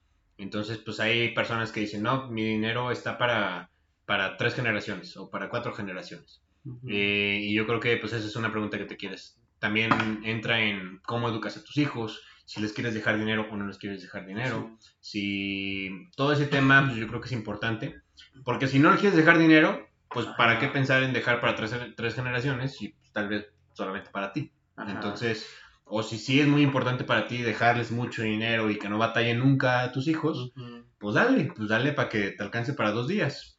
Entonces yo creo que es también un tema muy personal y es un límite que, que cada quien marca, ¿no? Sí, claro. De hecho, sí. De, eh, como, te, como lo estamos mencionando, es personal. Y ahorita me, me entra la idea. Nah, la neta sí voy a ser inútiles si les dejo como un... un, un Pues- un este- puede, pues yo, yo, yo digo que puede, como nada más como sus, sus estudios, Sí. para que se los paguen. y- Pues tampoco, por ejemplo, yo me considero una persona que no, nunca me faltó nada, digamos, me dieron todo, nunca batallé y no me considero inútil. Entonces, sí, este, también tiene que ver mucho con la educación que tú les des, más allá del dinero, ¿no? aquí toco un punto muy importante que tú me dijiste y fíjate, lo voy a mencionar porque hace algunas semanas tuve por ahí una, no fue discusión, porque realmente ni siquiera me defendí. Fui a una peda con unos amigos, amigos, eh, güey, me hicieron una intervención como tipo si fuera un drogadicto, güey. O sea, me, sentaron, literalmente me sentaron y se agarraron con el dedo, güey, así. Tú, tú y tú, y tú no has hecho nada de tu vida y que tu podcast va a valer madre. O sea, es donde agarramos un poco también el argumento que mencionábamos en el episodio de Mariana, que los peores haters estaban bien cerca de ti. Sí. Que así como el stand-up vas a dejar el podcast, lo vas a dejar y la chingada porque a ti no te ha costado nada y tus jefes te han dado todo y todo lo que tienes. O sea, en pocas palabras, Eric era un pendejo, Eric no sabía este sobrevivir, digámoslo así. Entonces ahí sí, o sea, ahí sí pensé en, una, en, en el punto este que se está mencionando. Eh, creo yo que a veces nos empeñamos mucho como en los, los beneficios o, o las, las, ¿cómo se dice? Sí, pues las ventajas que, con las que uno a veces hasta nace, o sea, yo sí, yo sí les decía, miren, no es mi culpa haber nacido con ciertos privilegios, como una sociedad privilegiada. Claro. Creo que yo estoy muy de acuerdo contigo, que de verdad también a mí no me faltó nada, pero neta no me considero para nada lo que me dijeron aquella noche. Sí, claro. Este, y, y, y te acuerdas que cuando decíamos el balance de, de los gastos, pues por ahí se preguntaba, ¿no? Porque si es un cuestionario totalmente como, ¿y esto quién lo paga? ¿Y esto quién lo paga? Y yo te dije, por ejemplo, gasolina la paga la empresa, ¿no? Este, el dentista eh, también lo paga la empresa, porque son como cuestiones ahí de que se facturan, se deducen, Sí, claro. la chingada. Entonces yo sí pensaba, mira, pues ahora sí que, sí, como, como me lo decía mi coach financiero, y yo se lo quise decir, pero te digo, no me dejan defenderme, pero tengo ciertas ventajas y hay que Sí. aprovecharlas, claro Sí, que sería sí. tonto que si no las tomas. Sí, Pues exactamente. Ay, no, yo pago el dentista. Oye, mamá, no, este, no me eches gasolina, a partir de ahora Sí, no claro. quiero, porque soy de- independiente. No, y al final pues también es un patrimonio familiar, que si tus papás están de acuerdo, pues no hay ningún problema. O sea, al final, al final yo creo que todo eso se desemboca en la, envidia, en la envidia de los demás. Creo que sí, tiene que ver mucho con, con las envidias. Pero sí, o sea, yo sí, yo fui muy cruel, o bueno, en mi pensamiento y fue como, oye, pues no es mi culpa que ustedes hayan crecido o hayan nacido con ciertas desventajas, o sea, no es mi problema, no es algo que haya dependido también totalmente de mí. Pero bueno, te digo, los haters existen y pues las cosas como que yo aprendí mucho últimamente eso de quien venga. Ahora sí que, Sí. ni modo. Que se te resbale, brother. sí, exactamente. Be like water. Oye, y pues ahorita eh, ya vamos a cerrar con el tema del futuro de Guillermo Cedillo. ¿Hacia dónde vas? ¿Qué piensas hacer? Ya nos diste una embarradita ahorita de, de lo del ABC, pero después del ABC que sigue, ¿cuántos asesorados quisieras tener? No sé. No, yo eh, lo que- algo que me apasiona es compartir, es compartir Ajá. este conocimiento. Entonces, una de las metas que tengo ahorita Ajá. es eh, hacer mi maestría. Y que me permita dar clases en la universidad, en la poderosísima Universidad Autónoma de San Luis Potosí. No estoy de Eh, ese, es, ese es uno de mis sueños eh, a corto plazo. Eh, bueno, sí, corto plazo, dos, dos tres años. Eh, es una de las cosas que quiero hacer ya, o sea, ya, que ya traigo ya la inquietud, me quema, ya estoy viendo maestrías, ya estoy viendo lo, que sea, el chiste es que me dejen dar clases. Sí, wow. Y eh, eso es algo que ya Pero quiero sé, hacer. un- sé un buen profesor, ¿no? Como los que No, no, conocer. porfa. Porfa. Sí, claro. Sí. Y es, eso es, es algo que ya quiero, me sentiría realizado. Sí te imagino, fíjate. Te imagino incluso, Sí, este, y ojalá que un día, no sé, también te digo, su- tus metas son personales, pero a lo mejor te imaginas dando conferencias. sí, también, también es una de las, de las cuestiones. Ujú. Eh, eh, aparte de desarrollar el intelecto y compartir mi, mi, mi conocimiento con, con, con- con los jóvenes, que yo creo que pues, sí es el futuro de México, Sí. eh, quiero ser reconocido, bueno, más allá de ser reconocido, quiero tener la atención de muchas personas. Quiero tener la atención de muchas personas a través de conferencias, a través de cursos, Ajá. a través ya sean clientes o no sean clientes, este, mm, de pues, poder llevar mi mensaje a la mayor gente que se pueda. Sí. Si es mundialmente, mundialmente, yo a eso aspiro, no por dinero, Sí. eh, sino para eso, para, para poder compartir al todo el mundo, si se puede todo el mundo, todo el mundo. Entonces, yo aspiro a eso y el dinero es una consecuencia. Claro que obviamente pues, me gustaría viajar por todo el mundo, me gustaría todos los lujos que pues, hemos soñado, me gustaría pues todo lo bonito de la vida, ¿no? Claro que sí me gustaría, no es una prioridad para mí, pero creo que si haces las cosas por la razón adecuada, eso es una consecuencia. Sí, claro. Eh, Serías el Gandhi de las finanzas. Exactamente. Sí, oye, no, pero sí, sí, fíjate que, que ahorita vamos a tocar un tema bien importante y se me hace genial porque también se tiene muy estigmatizado como el dinero, por ejemplo, se te hace mamón o, o no sé, como estás haciendo esto por dinero. Y creo que en algún momento escuché un podcast que decía, pues sí, güey, o sea, creo que sí estoy haciendo lo que me gusta, pero no como aire o no como, como de Sí, likes. claro. Sí, sí. Bueno, eso es relativo porque si tienes suscriptores, pues sí, sí comes como de las suscripciones, de los likes, pero es relativo, ¿no? Pero sí, o sea, eh, yo, yo creo que, que es, este, se tiene también incluso el tabú como de, de esa cuestión, ¿no? Como de, lo estás haciendo por el dinero y, y como que el dinero es malo, ¿no? Tener dinero es malo. No sé. Sí, pues, pues, ¿qué te puedo decir? Vivimos en México y Ajá. a China le tomó 102 años cambiar de cultura Wow. y por eso China les, es hoy lo que es hoy. Ajá. Entonces, eh, México, pues a lo mejor estamos en el comienzo de eso, a lo mejor Ajá. vamos a la mitad, a lo mejor no hemos ni empezado. Y a lo mejor te vas a morir y vas a seguir igual, con la misma cultura. Entonces, pues que se te resbale, brother, Sí. otra vez. Entonces, sí, sí. si quieres tener dinero, tenlo, si no quieres dinero, no lo tengas. Eh, yo creo que la opinión de los demás Si quieres No. vivir de las becas de AMLO, vive de las becas de Claro, AMLO. eh, mucho- por ejemplo, esta, esta semana me he topado mucho con, con gente. Es que mi pareja no tiene la ambición que yo y por eso soy mediocre. Oye, a ver, este, calma, a ver, eh, ¿por, por qué? Porque es un mediocre, porque no quiere dinero, porque no quiere éxito, porque eh, no quiere viajar por todo el mundo. O sea, por eso es un mediocre. A lo mejor tiene metas en diferentes direcciones a las tuyas y no quiere decir que eso sea un mediocre. Ajá. Y te lo comparto porque yo antes tenía esa mentalidad. Yo decía, "Ah, es que la gente que no, no quiere dinero, que no quiere estar en el top, eh, es una persona mediocre. Ah. Y, y ahora pienso totalmente lo contrario. Pienso que una persona es exitosa a- al nivel que esa persona lo decide.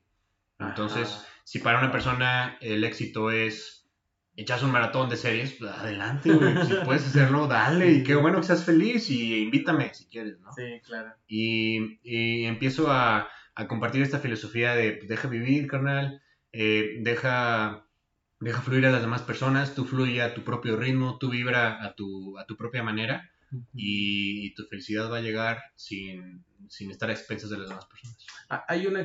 Hay una... ahí tengo un comentario, perdón que interrumpa. Sí. Yo tenía muy esti- estigmatizado y todavía algunos coach que se jactan de señalar con el dedo, ¿no? Decir es que tú eres mediocre por tu mentalidad, por tu forma de pensar, tú eres este, así. Que bueno, va de la mano un poquito de sí, de a lo mejor es- esta educación que, hablas, ¿no? De, de que a, a- a veces tenemos que tener como que saber cómo hacerlo, ¿no? Y cómo, pero muchas veces también eso habla mucho de su felicidad, pues como lo que lo acabas de mencionar tú. Si eso te hace feliz, carnal, adelante, dale. Y yo tenía te digo, repito, tenía estigmatizado a los coaches porque yo pensaba que ellos eran muy de marcarle, de, o sea, de ser muy estrictos, ¿no? De, güey, Sí. no, cambia tu A mentalidad. lo mejor. Ajá, sí, ajá. Y qué bueno, güey, me, me da, me da gusto, güey, que tú no Sí. pienses tanto así, que hayas dejado como que esa forma de, de pensar de lado, porque está muy cool. Gracias, gracias. Eso, eso es lo que he aprendido. De hecho, hay un proyecta. Ajá. Eh, de hecho, le mando un saludo y un abrazo muy grande a Ignacio Monroy. Ajá. Es, es una de las personas que me ha ayudado en este tema de ser un coach. De, de que me dice, güey, es que tú no tienes por qué decirle a la gente lo que tiene que hacer. Tú solamente tienes que ser un guía, escuchar a la persona qué es lo que quiere hacer y apoyarlo en eso. güey. Sí. Si esa persona quiere este, no tener dinero, pues apóyalo a no tener dinero. Claro, claro. Eso es lo que hace un coach. O sea, no hay de otra. Es eh, apoyar a lo que la, a los sueños de las personas. Sí, se me hace muy cool eso, la verdad, un punto. A lo mejor David tenía esa creencia porque pues si hay, si hay gente que, que vende el la concepción de que es coach, pero se dedica a hacer eso como del señalamiento, ¿no? Sí. Pero precisamente, este, spoiler alert, nuestra siguiente invitada, pues a mí me habló mucho desde el principio que llegué, que, que, que, que llegué con ella. Ella me dijo que me iba a hacer, hacer que me hiciera responsable de mis emociones, porque yo era el único güey que traía las riendas de su vida, ¿no? Y, y en otra de las terapias que estuve anterior a esa, hay un axioma que pues define todo lo que estamos comentando. Básicamente dice, vive y deja vivir. Y exactamente, o sea, va, va muy acorde. Y pues bueno, eh, ahora vamos a empezar con, con unas, unas cuestiones ahí en las que yo creo que varias gente, a- aparte de yo, aparte de yo, aparte de mí, tiene como, como dudas, ¿no? Este, pero, por ejemplo, ¿hasta qué punto es bueno consentirse cuando ya tienes sí, a lo mejor ahorita nos, tal vez sabemos la respuesta que sea cuando tienes la holgura, la libertad financiera, pero tú, o sea, tú mismo, creo que ahorita, no sé, o sea, tú me, tú me puedes explicar mejor si me encuentro como en el punto medio o todavía no llego, pero sí me has dicho, si hay que comprar esto, este, cómpratelo, o sea, como es así, es así, y así. Y bueno, continuamos, este, con la pregunta, ¿hasta qué punto, la pregunta del millón, porque por ahí te decía, Ah, Que-. Sí, sí, sí, como que a veces, este, oye, pues quiero esto. Y si hay cosas a las que me has dicho, no, espérate, todavía eso, aguántate. Y hay cosas que no, ¿sabes qué? Pues esto sí. Este, ¿hasta qué punto es bueno? O sea, o, o- o va como gradualmente, o sea, como, como esa estructura, pues, de, o digámoslo, así como también cómo está estructurado el, el, El sueldo, fin, el Ay, sen- ay, ay. sueldo recreativo. Hay, hay- hay- hay algo bien interesante que es el, sen- el sentimiento del merecimiento. Que es, ah, este mes me fue muy bien, cabrón. Me merezco irme a cenar. Ajá. O me merezco una pedota. O me merezco esto. Y está bien, está bien el, el ok, trabajé y me merezco esto, ¿no? Pero suele caer en algo que no te mereces. Suele caer en, Ajá. ah, trabajé y conseguí 100 pesos y me merezco algo de 200. Ujú. Entonces, yo creo que es sano hasta el punto en que estés consciente de tu presente y de tu futuro. En tu futuro me refiero a tu fondo de emergencia. Sí. Oye, ay cabrón, me faltan 5 mil pesos para tener un fondo de emergencia. O ya tengo un fondo de emergencia, pero me merezco un carro. Y pues te compras un carro. Y pues te consientes, te compras un carro porque tienes el dinero, te portas bien, te has portado bien Ajá. todo el año, y te compras el carro, pero pues, pues, sacrificas tu fondo de emergencia, ¿no? Ajá. Entonces ahí entra pues un poco pues ese tema, ¿no? Yo creo que mientras cumplas con lo que Ajá. sabes que tienes que cumplir, no hay ningún problema Ok. con fuera de. O sea, Ok. Al final puedes viajar, puedes hacer lo que tú quieras, Sí. pero sabiendo que, por ejemplo, lo veo mucho con mi familia, eh, del lado de mi mamá, Ajá. que pues tienen esta mentalidad tal vez pues, de clase media, ¿no? Ajá. Que es, este, me voy de viaje porque me, me lo merezco, pero pues lo voy a pagar a tres años. Y tú pues dices, no, oiga, y te vas a Sí. echar una deuda de tres años porque te mereces un viaje de una semana. Y entonces ahí, este, pues entra un poco el, oye, a ver, Pues eh, mu- muchas decisiones financieras tienen que ver con la razón. Y la realidad es que el 95% de las personas tomamos decisiones financieras con el corazón. Cosas Mm, que, pues no, como que no cuadran, ¿no? Sí. Verga. Ahora sí dije, verga. No manches, sí es cierto. Eh, eh, fíjate que, que sí, sí, sí pienso en este detalle de pensar las, esas decisiones con el corazón y sí son más como definitivamente Sí, todo lo que tiene que ver con el dinero es cabeza. Cabeza. y- Wow. Es que me encanta ese carro. Voy a comprar ese carro. bueno, ya me vi en ese carro. Es una decisión, es una decisión emocional. Sí. Entonces, no y ya estás sacrificando el resto de tus finanzas. Y no digo que yo sea perfecto, o sea, obviamente. Sí, sí, sí, eh, Eso es lo que me llevó tal vez a llegar al proyecto. Típico pasa. Eh, y bueno, eh, tú, yo empecé a mis 23 años con este, con este, con esta onda del coaching de, de estructurar mi, mi vida financiera. Eh, pero tú, ¿a qué edad ves óptimo este, este detalle? Sabemos que tienes asesorados de todas las edades, quiero entenderlo, pero tú, no sé, a lo mejor puedes decir, híjole, este señor llegó a los 40 y tal vez si hubiera llegado a los 18, eh, otro pedo sería, o no sé. Te lo voy a resumir bien fácil. Ajá, va, va, va. El mejor momento para plantar un árbol fue hace 25 años. Y el segundo mejor momento es hoy. Ah, Entonces yo creo que no, no importa la edad que tengas, Ajá. el mejor momento siempre va a ser hoy. Siempre. Aunque tengas 70 años, emprender siempre va a ser una aventura y, y Wow. comenzar a construir ese, ese tipo de cosas. ¿no?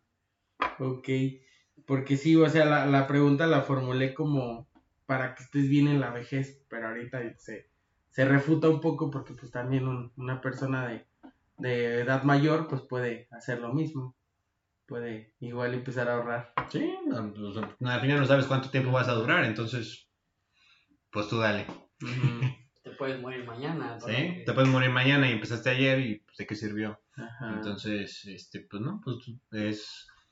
es relativo. Ayer es el mejor día para empezar. Ayer es el mejor día para empezar. De repente yo también me quedo así como de, ah. Como, eh, fíjate que algo que me pasa y ya lo mencioné en algunos episodios pasados es que yo mismo escucho los podcasts. Y no para darme como la visita, ¿sabes? Sino como, como, como para volver a escuchar hasta lo que yo mismo digo para Claro. como autoaprender. este, ¿en qué, en qué crees que, que gasta más un joven mexicano? Quiero verlo así, de nuestra edad. O tal vez un joven de nuestra edad.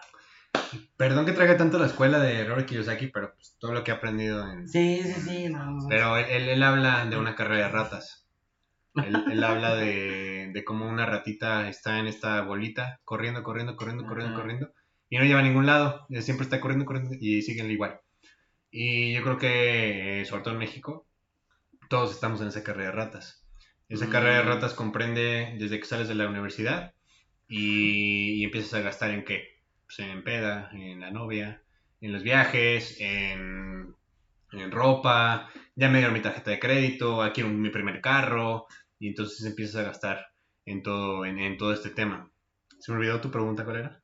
Sí, sí, sí, o sea, ah, el, el punto este de, o sea, que, que gasta más un joven Ah. edad, Pues yo creo que en, eso, en experiencias, en diversión. de experiencias y diversión. Y después viene la etapa de formal- formalización y ya me quiero casar y pues quiero una casa porque pues cómo voy a vivir con mis papás y entonces y ahora pues ya toca el hijo y ya no quedamos en el carro, necesitamos una camioneta y la casa, 25 años en Infonavit y Sí, este y te pasas madre. 25 años pagando esa casa y te das cuenta que tienes 65 años y te la pasaste toda la vida comprando pagando la casa y no tienes Sí, dinero cierto, y ahora sí. tienes que venderla para vivir Para el resto de tus años, ¿no?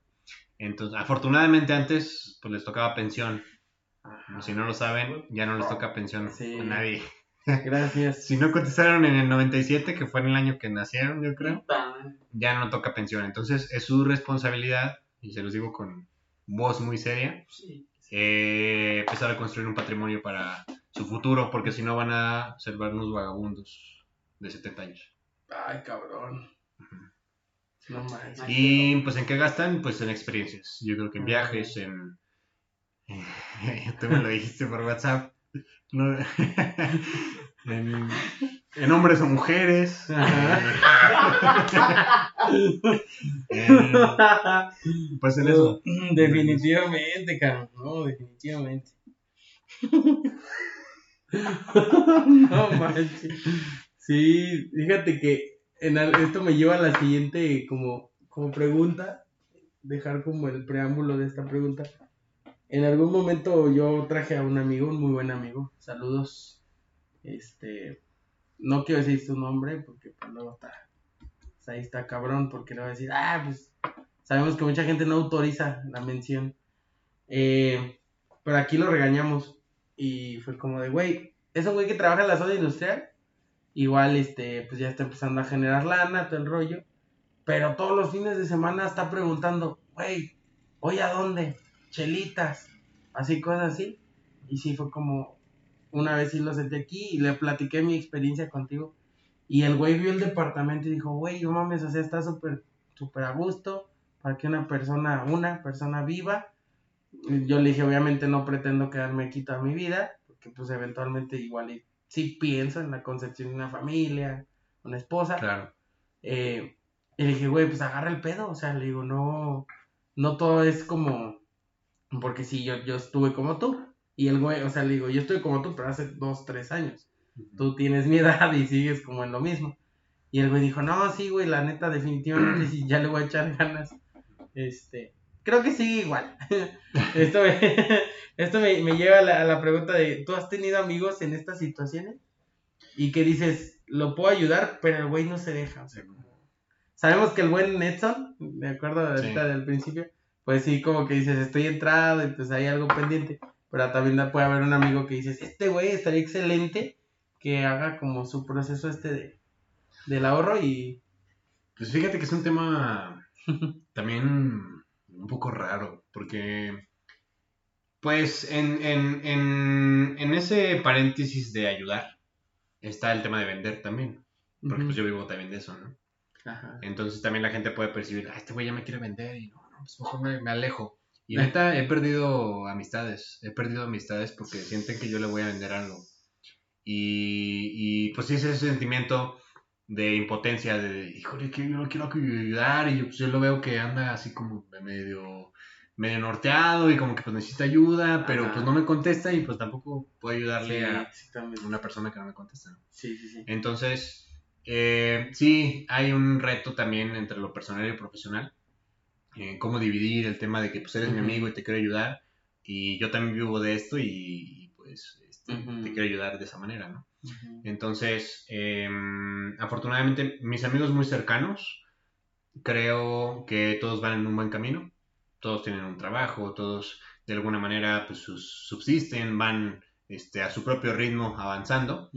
Y, y amigos ya, digamos, como a segundo plano, pues pasa esto, ¿no? Ajá. Que tal vez, como a esos amigos de segundo plano no, no he tenido ese éxito que yo he querido, a amigos en primer plano tampoco me he querido acer- acercar tanto, porque siento que los puedo alejar.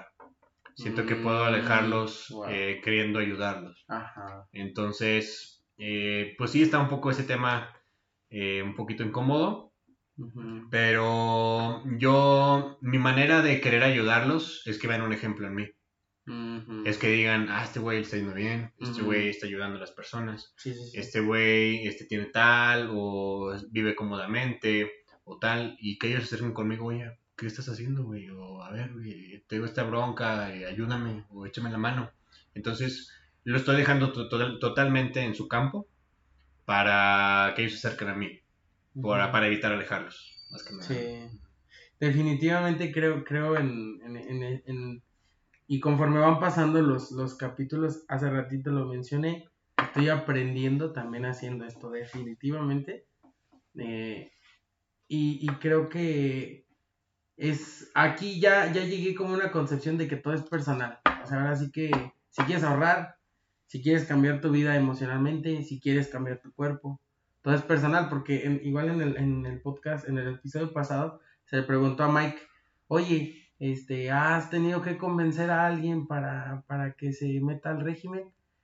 y- o tiene que llegar bien convencido. Y pues creo que haciéndole la pregunta como que sí llegué a como un punto y dije, "Ah, no mames, pues sí, tiene que llegar bien convencido, o sea. Y, y, y te acuerdas, me acuerdo que él como que decía, yo no ando por, por el gym diciendo, ¿qué es una dieta? ¿Qué es una dieta? No, no. Sí, claro. Y lo que sí está de la verga son esos güeyes que te ofrecen generar... Sin embargo, sí está de la verga los güeyes que te ofrecen generar ingresos desde tu celular. Ah, bueno. Esos güeyes son muy Sí. castrosos, güey. Bueno, castrosos. es que hay, hay, hay, ¿no? Sí. Yo digo, hay de consultoría esa. Digo, Ah, claro, güey, claro.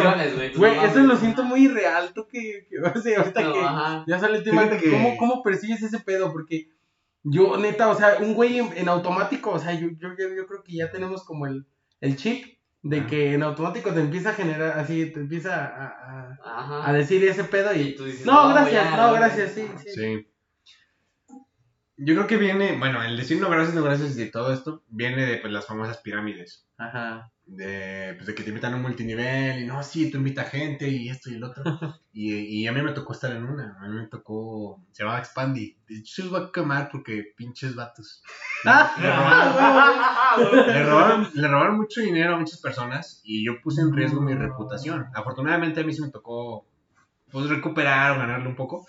Eh, pero sí me tocó estar en un multinivel, eh, se llamaba Expandy. Bueno, ya era pirámide, no era multinivel.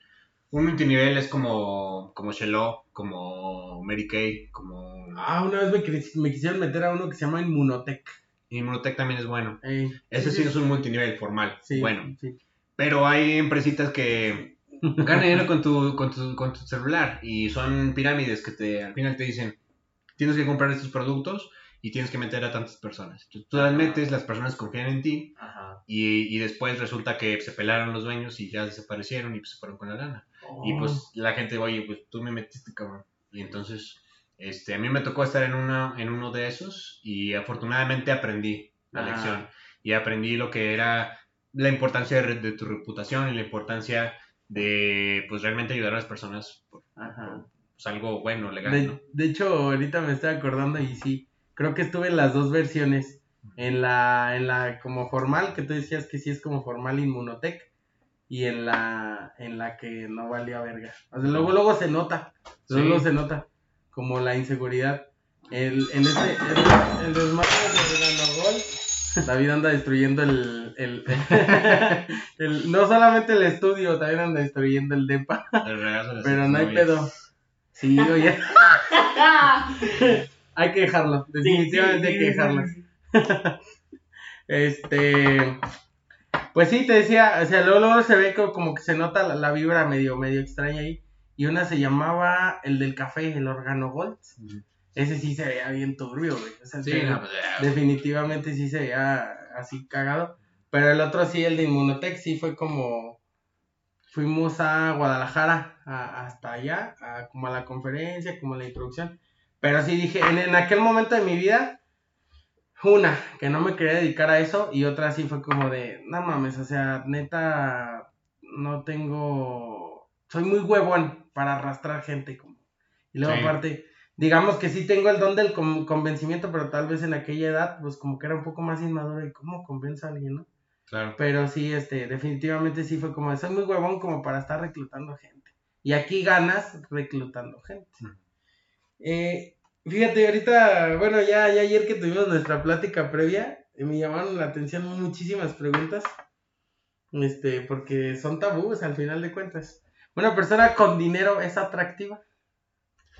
Sí, sin duda. pues sí, o sea, al final. eh, yo creo que más que el dinero, pues el éxito, ¿no?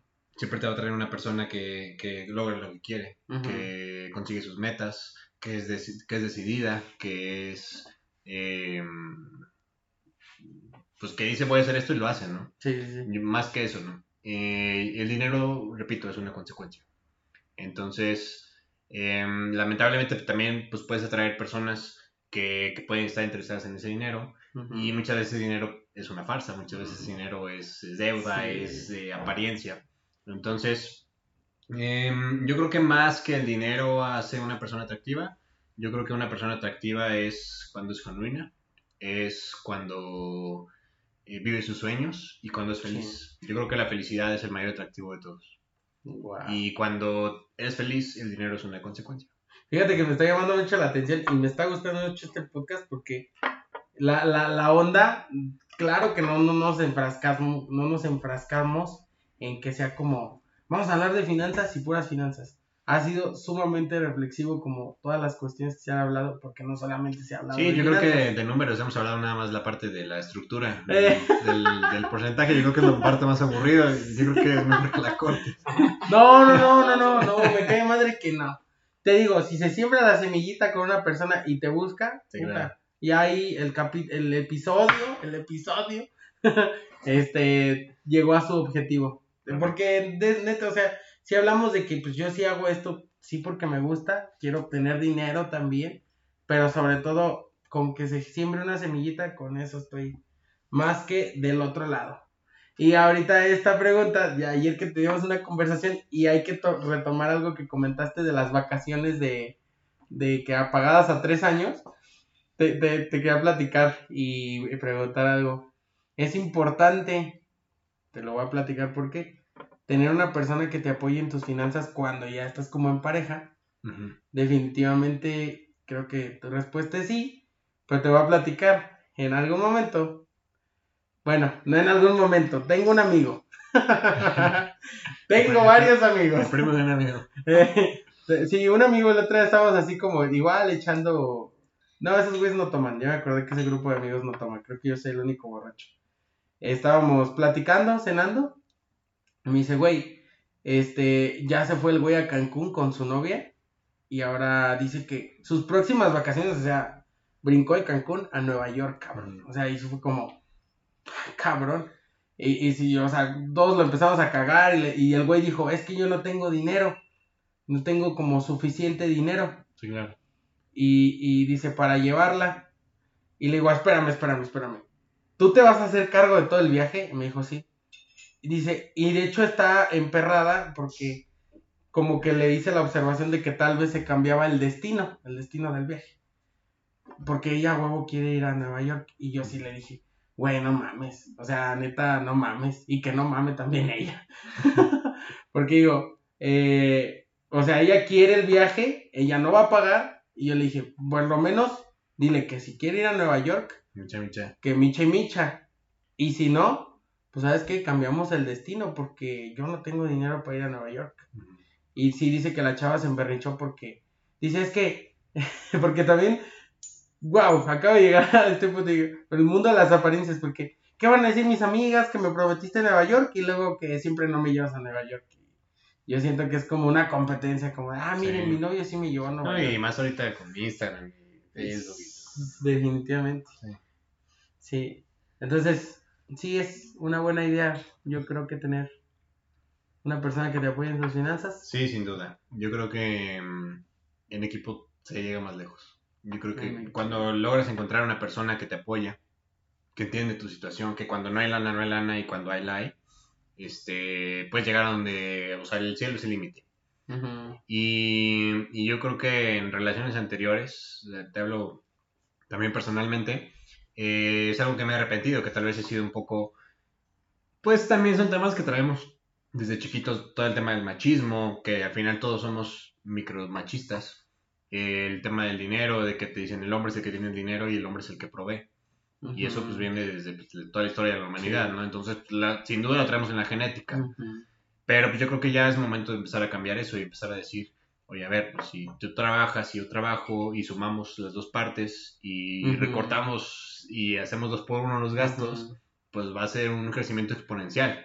Y si tú y yo agarramos la onda y empezamos a, a, a crecer en ese tema financiero, Ujú. pues el cielo es el límite, ¿no? Entonces, cuando encuentras una persona que entiende eso y tú lo entiendes, bueno, Ujú. primero tienes que entenderlo tú y después Sí, encontrar sí, una sí, persona, eh, pues puedes llegar más lejos.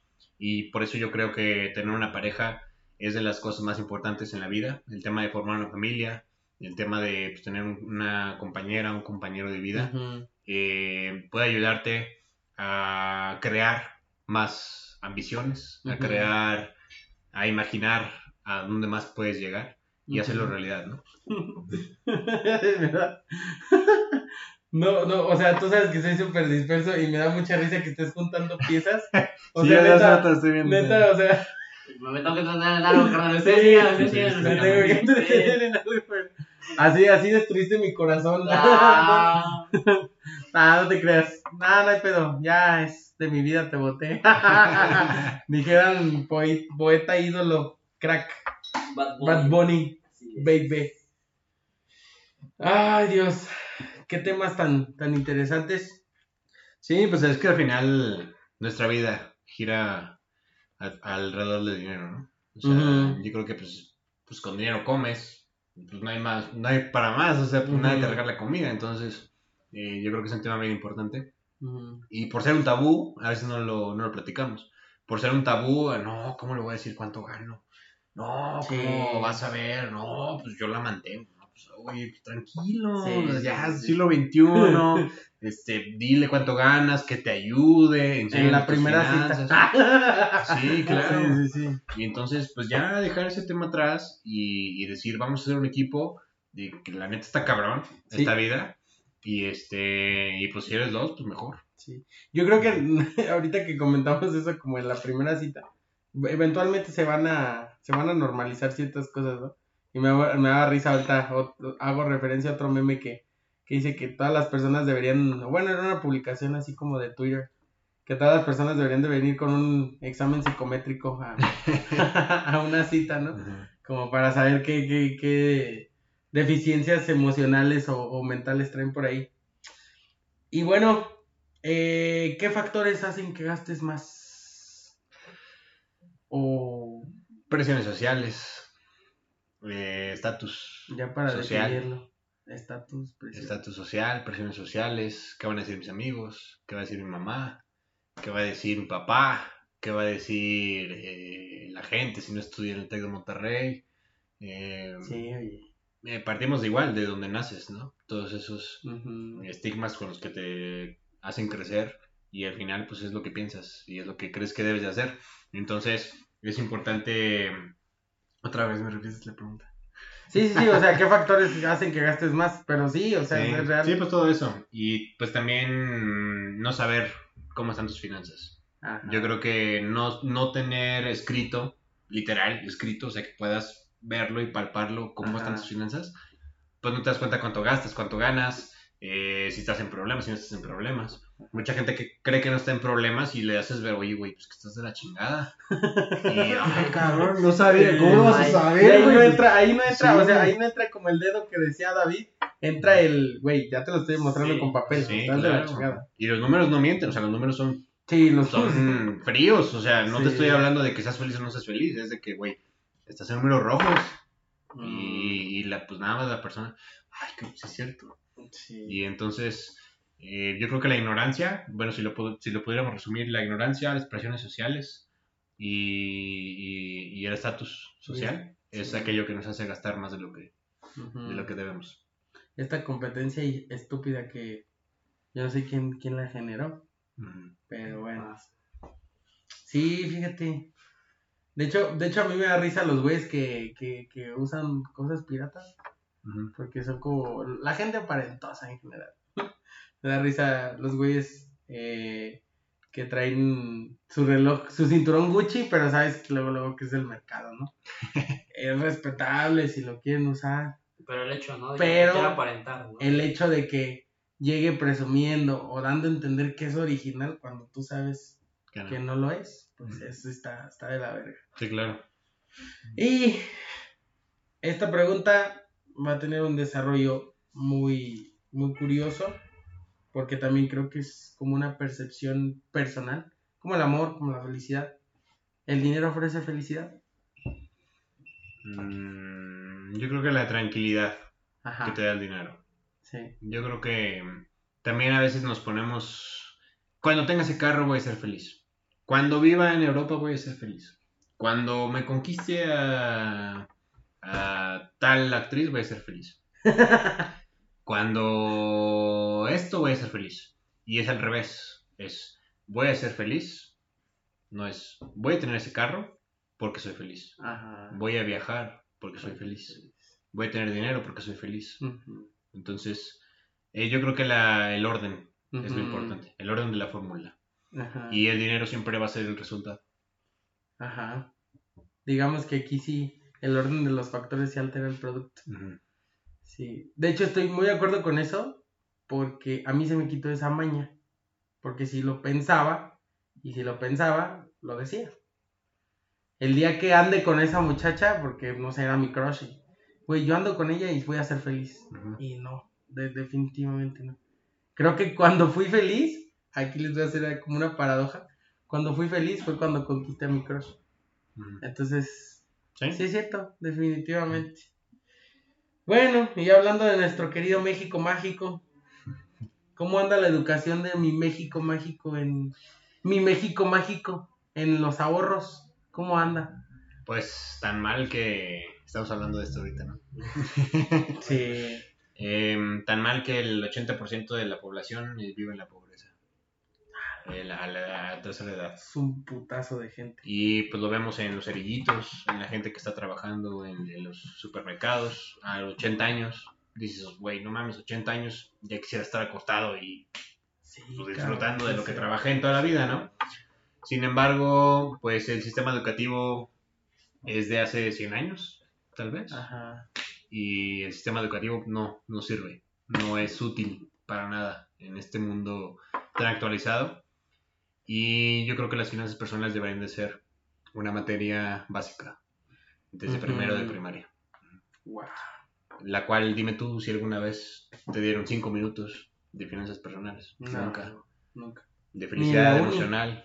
Ni en la uni. Nunca. O sea, Ni en la uni. Desde por, primaria Por hasta- ejemplo, yo que estudié administración, ajá. nunca me dieron nada de finanzas Te personales. dieron la, la administración encaminada para para las la empresas. profesión, Sí, para para los demás, más. Pero no para ti, sí es cierto. Definitivamente. Entonces yo creo que pues sí estamos de la chingada. Entonces eso responde la otra pregunta. ¿Cómo podríamos mejorar con esas clases? ¿Algo más? Pues sí, ser proactivos. eh, ser este, una persona con avidez de aprender. Ser una persona con hambre. Ser una persona... Con hambre me refiero a, a absorber. A, a absorber aprendizaje. Yo creo que eso va a marcar la diferencia. Wow. Ahorita ya pues estamos en una época en, en la cual pues, todo está al alcance de la pal- palma de tu mano, Sí, en un celular. Y pues si no sabes es porque no quieres. definitivamente. Tú eliges. el Yo creo que oportunidades hay. Ajá. Creo que no hay justificación para, para ningún estilo de vida. Creo que la gente tiene lo que se merece y debe trabajar por lo que quiere. Exactamente. Definitiva, definitivamente. Por eso existe Bien Inspira Podcast. Exactamente. Y Sí. pues llegaremos muy lejos, hermano. Yo creo que sí. ¿Y en qué momento es buena idea buscar al buen Guillermo Cedillo? Pues ayer. No lo sé, tú dime. Sí. No, pues eh, si quieren cambiar, si quieren este, agregar algo valioso a su vida, como es la, la educación financiera, eh, yo regalo la primera sesión. La primera sesión Sí. consta de un diagnóstico, de Sí. ver cómo estás, qué has hecho de tu vida, eh, hablando financieramente, eh, cómo te has comportado, tratar de identificar esos patrones que no te dejan avanzar. Parte mucho, no trabajo, fíjate que trabajo, yo creo que el 80% de lo que trabajo es, psicología y el 20% son números. ujú. Entonces, yo trabajo mucho con a ver qué no te deja avanzar, qué no te deja Ujú. tener dinero, por qué tienes esos patrones. Entonces, yo creo que, que cualquier persona que esté dispuesta a cambiar, que esté dispuesta a hacer un cambio en su vida para bien, eh, estoy a sus órdenes. Eh, la, la- la- la primera sesión es totalmente gratis, lo hago por ayudar, lo hago para pues agregarle un poquito de valor en ese tema de la educación financiera. Y ya por otro lado, pues claro, claro que pues, siempre buscaré, pues yo también vivo de esto, ¿no? Entonces, eh, yo solamente, como único, único requisito que yo le pido a la gente es que se comprometa con ella misma a ahorrar. Entonces, eh, desarrollamos un modelo de negocios en el cual no se necesita que me paguen honorarios, digamos, mensualmente o cada sesión para que yo les pueda ayudar. Sí, eso, eso, eso me, me, me llamó la atención cuando creo que siempre que te citan a este tipo de cosas es como, ¿y, ¿y cuánto me va a costar? Y, o sea, ya, ya me dijiste como todas las maravillas de ahorrar y todo. Y sí, me acuerdo que sí te pregunté, oye, ¿y cuánto me va a costar? Y tú dijiste, no.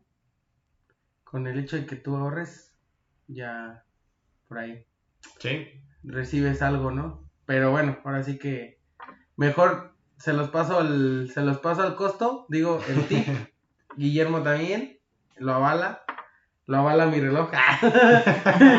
Mis tenis y el, Lo y el- Ferrari que está allá afuera. lo avala el departamento en el que estamos y los micrófonos tan sofisticados que, Sí. que tenemos aquí grabando con este podcast.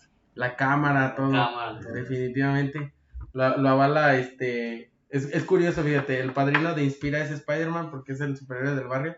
Pero, hablando financieramente, Ándale, pensamos en todo. Es una alcancía. Es una alcancía. Sí, sí, Entonces. Aquí no hay pasivos. Ah, huevos. Sí, a huevo. Sí. Este, y pues nada, eh, yo creo que, que es cierto. No quiero spoilear nada de la primera cita, pero sí es cierto, se trabaja la psicología. Este, yo nomás les digo, vívanlo, no, no, no les voy a platicar qué, qué sucede, es algo mágico. Eh, pero sí me acuerdo que sí me hiciste unas preguntas, por ejemplo, de mi infancia, ¿no? Este, cómo andaban las finanzas en mi infancia y sí es como regresarte y, y sa- y ver también, por ejemplo, parte de las preguntas que a lo mejor te hice aquí, pero como si hubo carencias, todo ese rollo. Pero vívanlo. Pues, algo con lo que, que te gustaría cerrar, este, ¿estás conforme? Eh, No, bien, bien contento, bien contento de, de estar aquí. Muchas gracias por la invitación a, a- a ambos. Eh, Gracias, yo total apoyo, total apoyo a- al local, total apoyo a estos emprendedores. Yo me especializo en emprendedores y a mí me gusta eh, apoyar emprendedores, ayudarlos a que a que pues, estén, conscientes de qué necesitan para poder emprender y que tienen que tomar en cuenta en ese camino, pues que no es nada fácil, ¿no? Entonces, em, se los agradezco mucho la invitación. Para mí siempre es un placer compartir Ujú, a la gente que sea, sean dos o cuatro mil personas.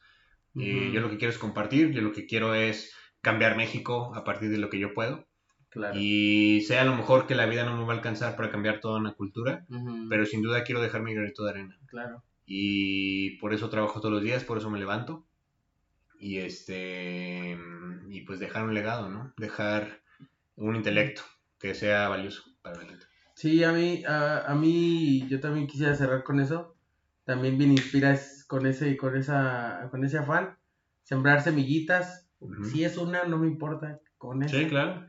eh, me doy más, más que bien por bien servido y, y definitivamente estoy de acuerdo que yo como mexicano debo quedarme en México a transformar mi país porque hay mucha gente que dice, tiene el proyecto, es respetable, como lo decíamos, vive y deja vivir, pero hay mucha gente que dice, yo no me quiero quedar en México y yo creo que mi país necesita mucha ayuda y Sí. yo, yo, yo sí, definitivamente me, me quiero quedar en México quiero igual dejar mi granito de arena y precisamente por eso eres invitado, porque eh, aquí vienen puras personas que inspiran Gracias. y aparte de inspirar, este, puras personas que son mi reflejo, que son mi reflejo, que están este, pues apoyándome en este proceso, personas que, que, que, tienen algo que ofrecerle. En algún momento, sí ha habido gente, amigos cercanos que me han dicho, ¿cuándo me invites a tu podcast? y lo voy a comentar así, lo voy a decir cruel, pero pues, esta es la realidad. O sea, sí es gente que no tendría que aportarle como a Inspira, pero vamos a hacer Inspira tu barrio. Entonces ahí sí ya va a ser como un podcast más de desmadre para pasar un buen rato. Pero sí, aquí en Inspira invitamos gente que, que tenga como esta experiencia No, y esta visión. Entonces, pues agradecido contigo, agradecido con el de arriba y el de más arriba. Creo que siempre así nos despedimos. Este, yo creo en, ya lo habíamos hablado, en el señor Barbón, que pintó Miguel Ángel, que ni es ese, pero bueno, este, tira pura buena onda. Y pues nada, yo estoy muy feliz, eh, como todos los capítulos, lleno de energía. Esperamos que se les haya transmitido pues esta energía positiva y sobre todo pues que se haya sembrado esa semillita, esas dudas, este, para que digan, creo que necesito reestructurar mis finanzas. Este es el objetivo de este episodio Y pues habrá más temas, Sí. muchísimos más temas de los que hablaremos en Bien Inspira. Y pues, ahora sí, me gustaría cerrar con esas palabras. ¿Algo que quieras agregar ya así por último? O... No, muchas gracias. Para mí, un resultado de mi trabajo es esto que me comentas. Ujú. es, es que me consideres una persona que inspira, es una- Ujú. es que me consideres una persona que, que está fomentando un cambio. Para mí ese es el mejor pago. O sea, lo financiero viene aparte, eh, lo financiero viene después. Para mí, el que me diga la gente, oye, me estás ayudando, oye, eh, qué chingón, este, te voy a recomendar con tal persona porque a mí me ayudaste, para mí ese es el mejor pago. Entonces, Claro. eh, te agradezco sus palabras. Sí. No, pues gracias a ti, estamos agradecidos contigo, este, porque también eh, tienes que saber lo que Inspira, pues nació precisamente de esta estabilidad, este, que nos ofreciste económicamente, se te platicó contigo, hacer la inversión, este, ahora sí que con la guía, pero yo sí los veo como mis maestros, porque autorizaste y dijiste, pues, vámonos, vamos a darle. Darle. Porque también esos, a esos mis coaches, eso es lo que yo les agradezco mucho, como que, dale Eric, vámonos, me avientan al ruedo y creo que por, por eso realmente soy feliz en este momento de mi vida porque me estaba aventando el ruedo, porque pues no solamente es como decir las cosas, sino hazlas, cabrón. Claro. Y ustedes están ahí para respaldarme. Ya lo dijimos en el episodio pasado, son mi Santísima Trinidad. Sí. Y pues nada, no sería nada sin mis familiares, sin mis amigos, sin mis coaches y sin ustedes, mis seguidores. Gracias a todos y bye.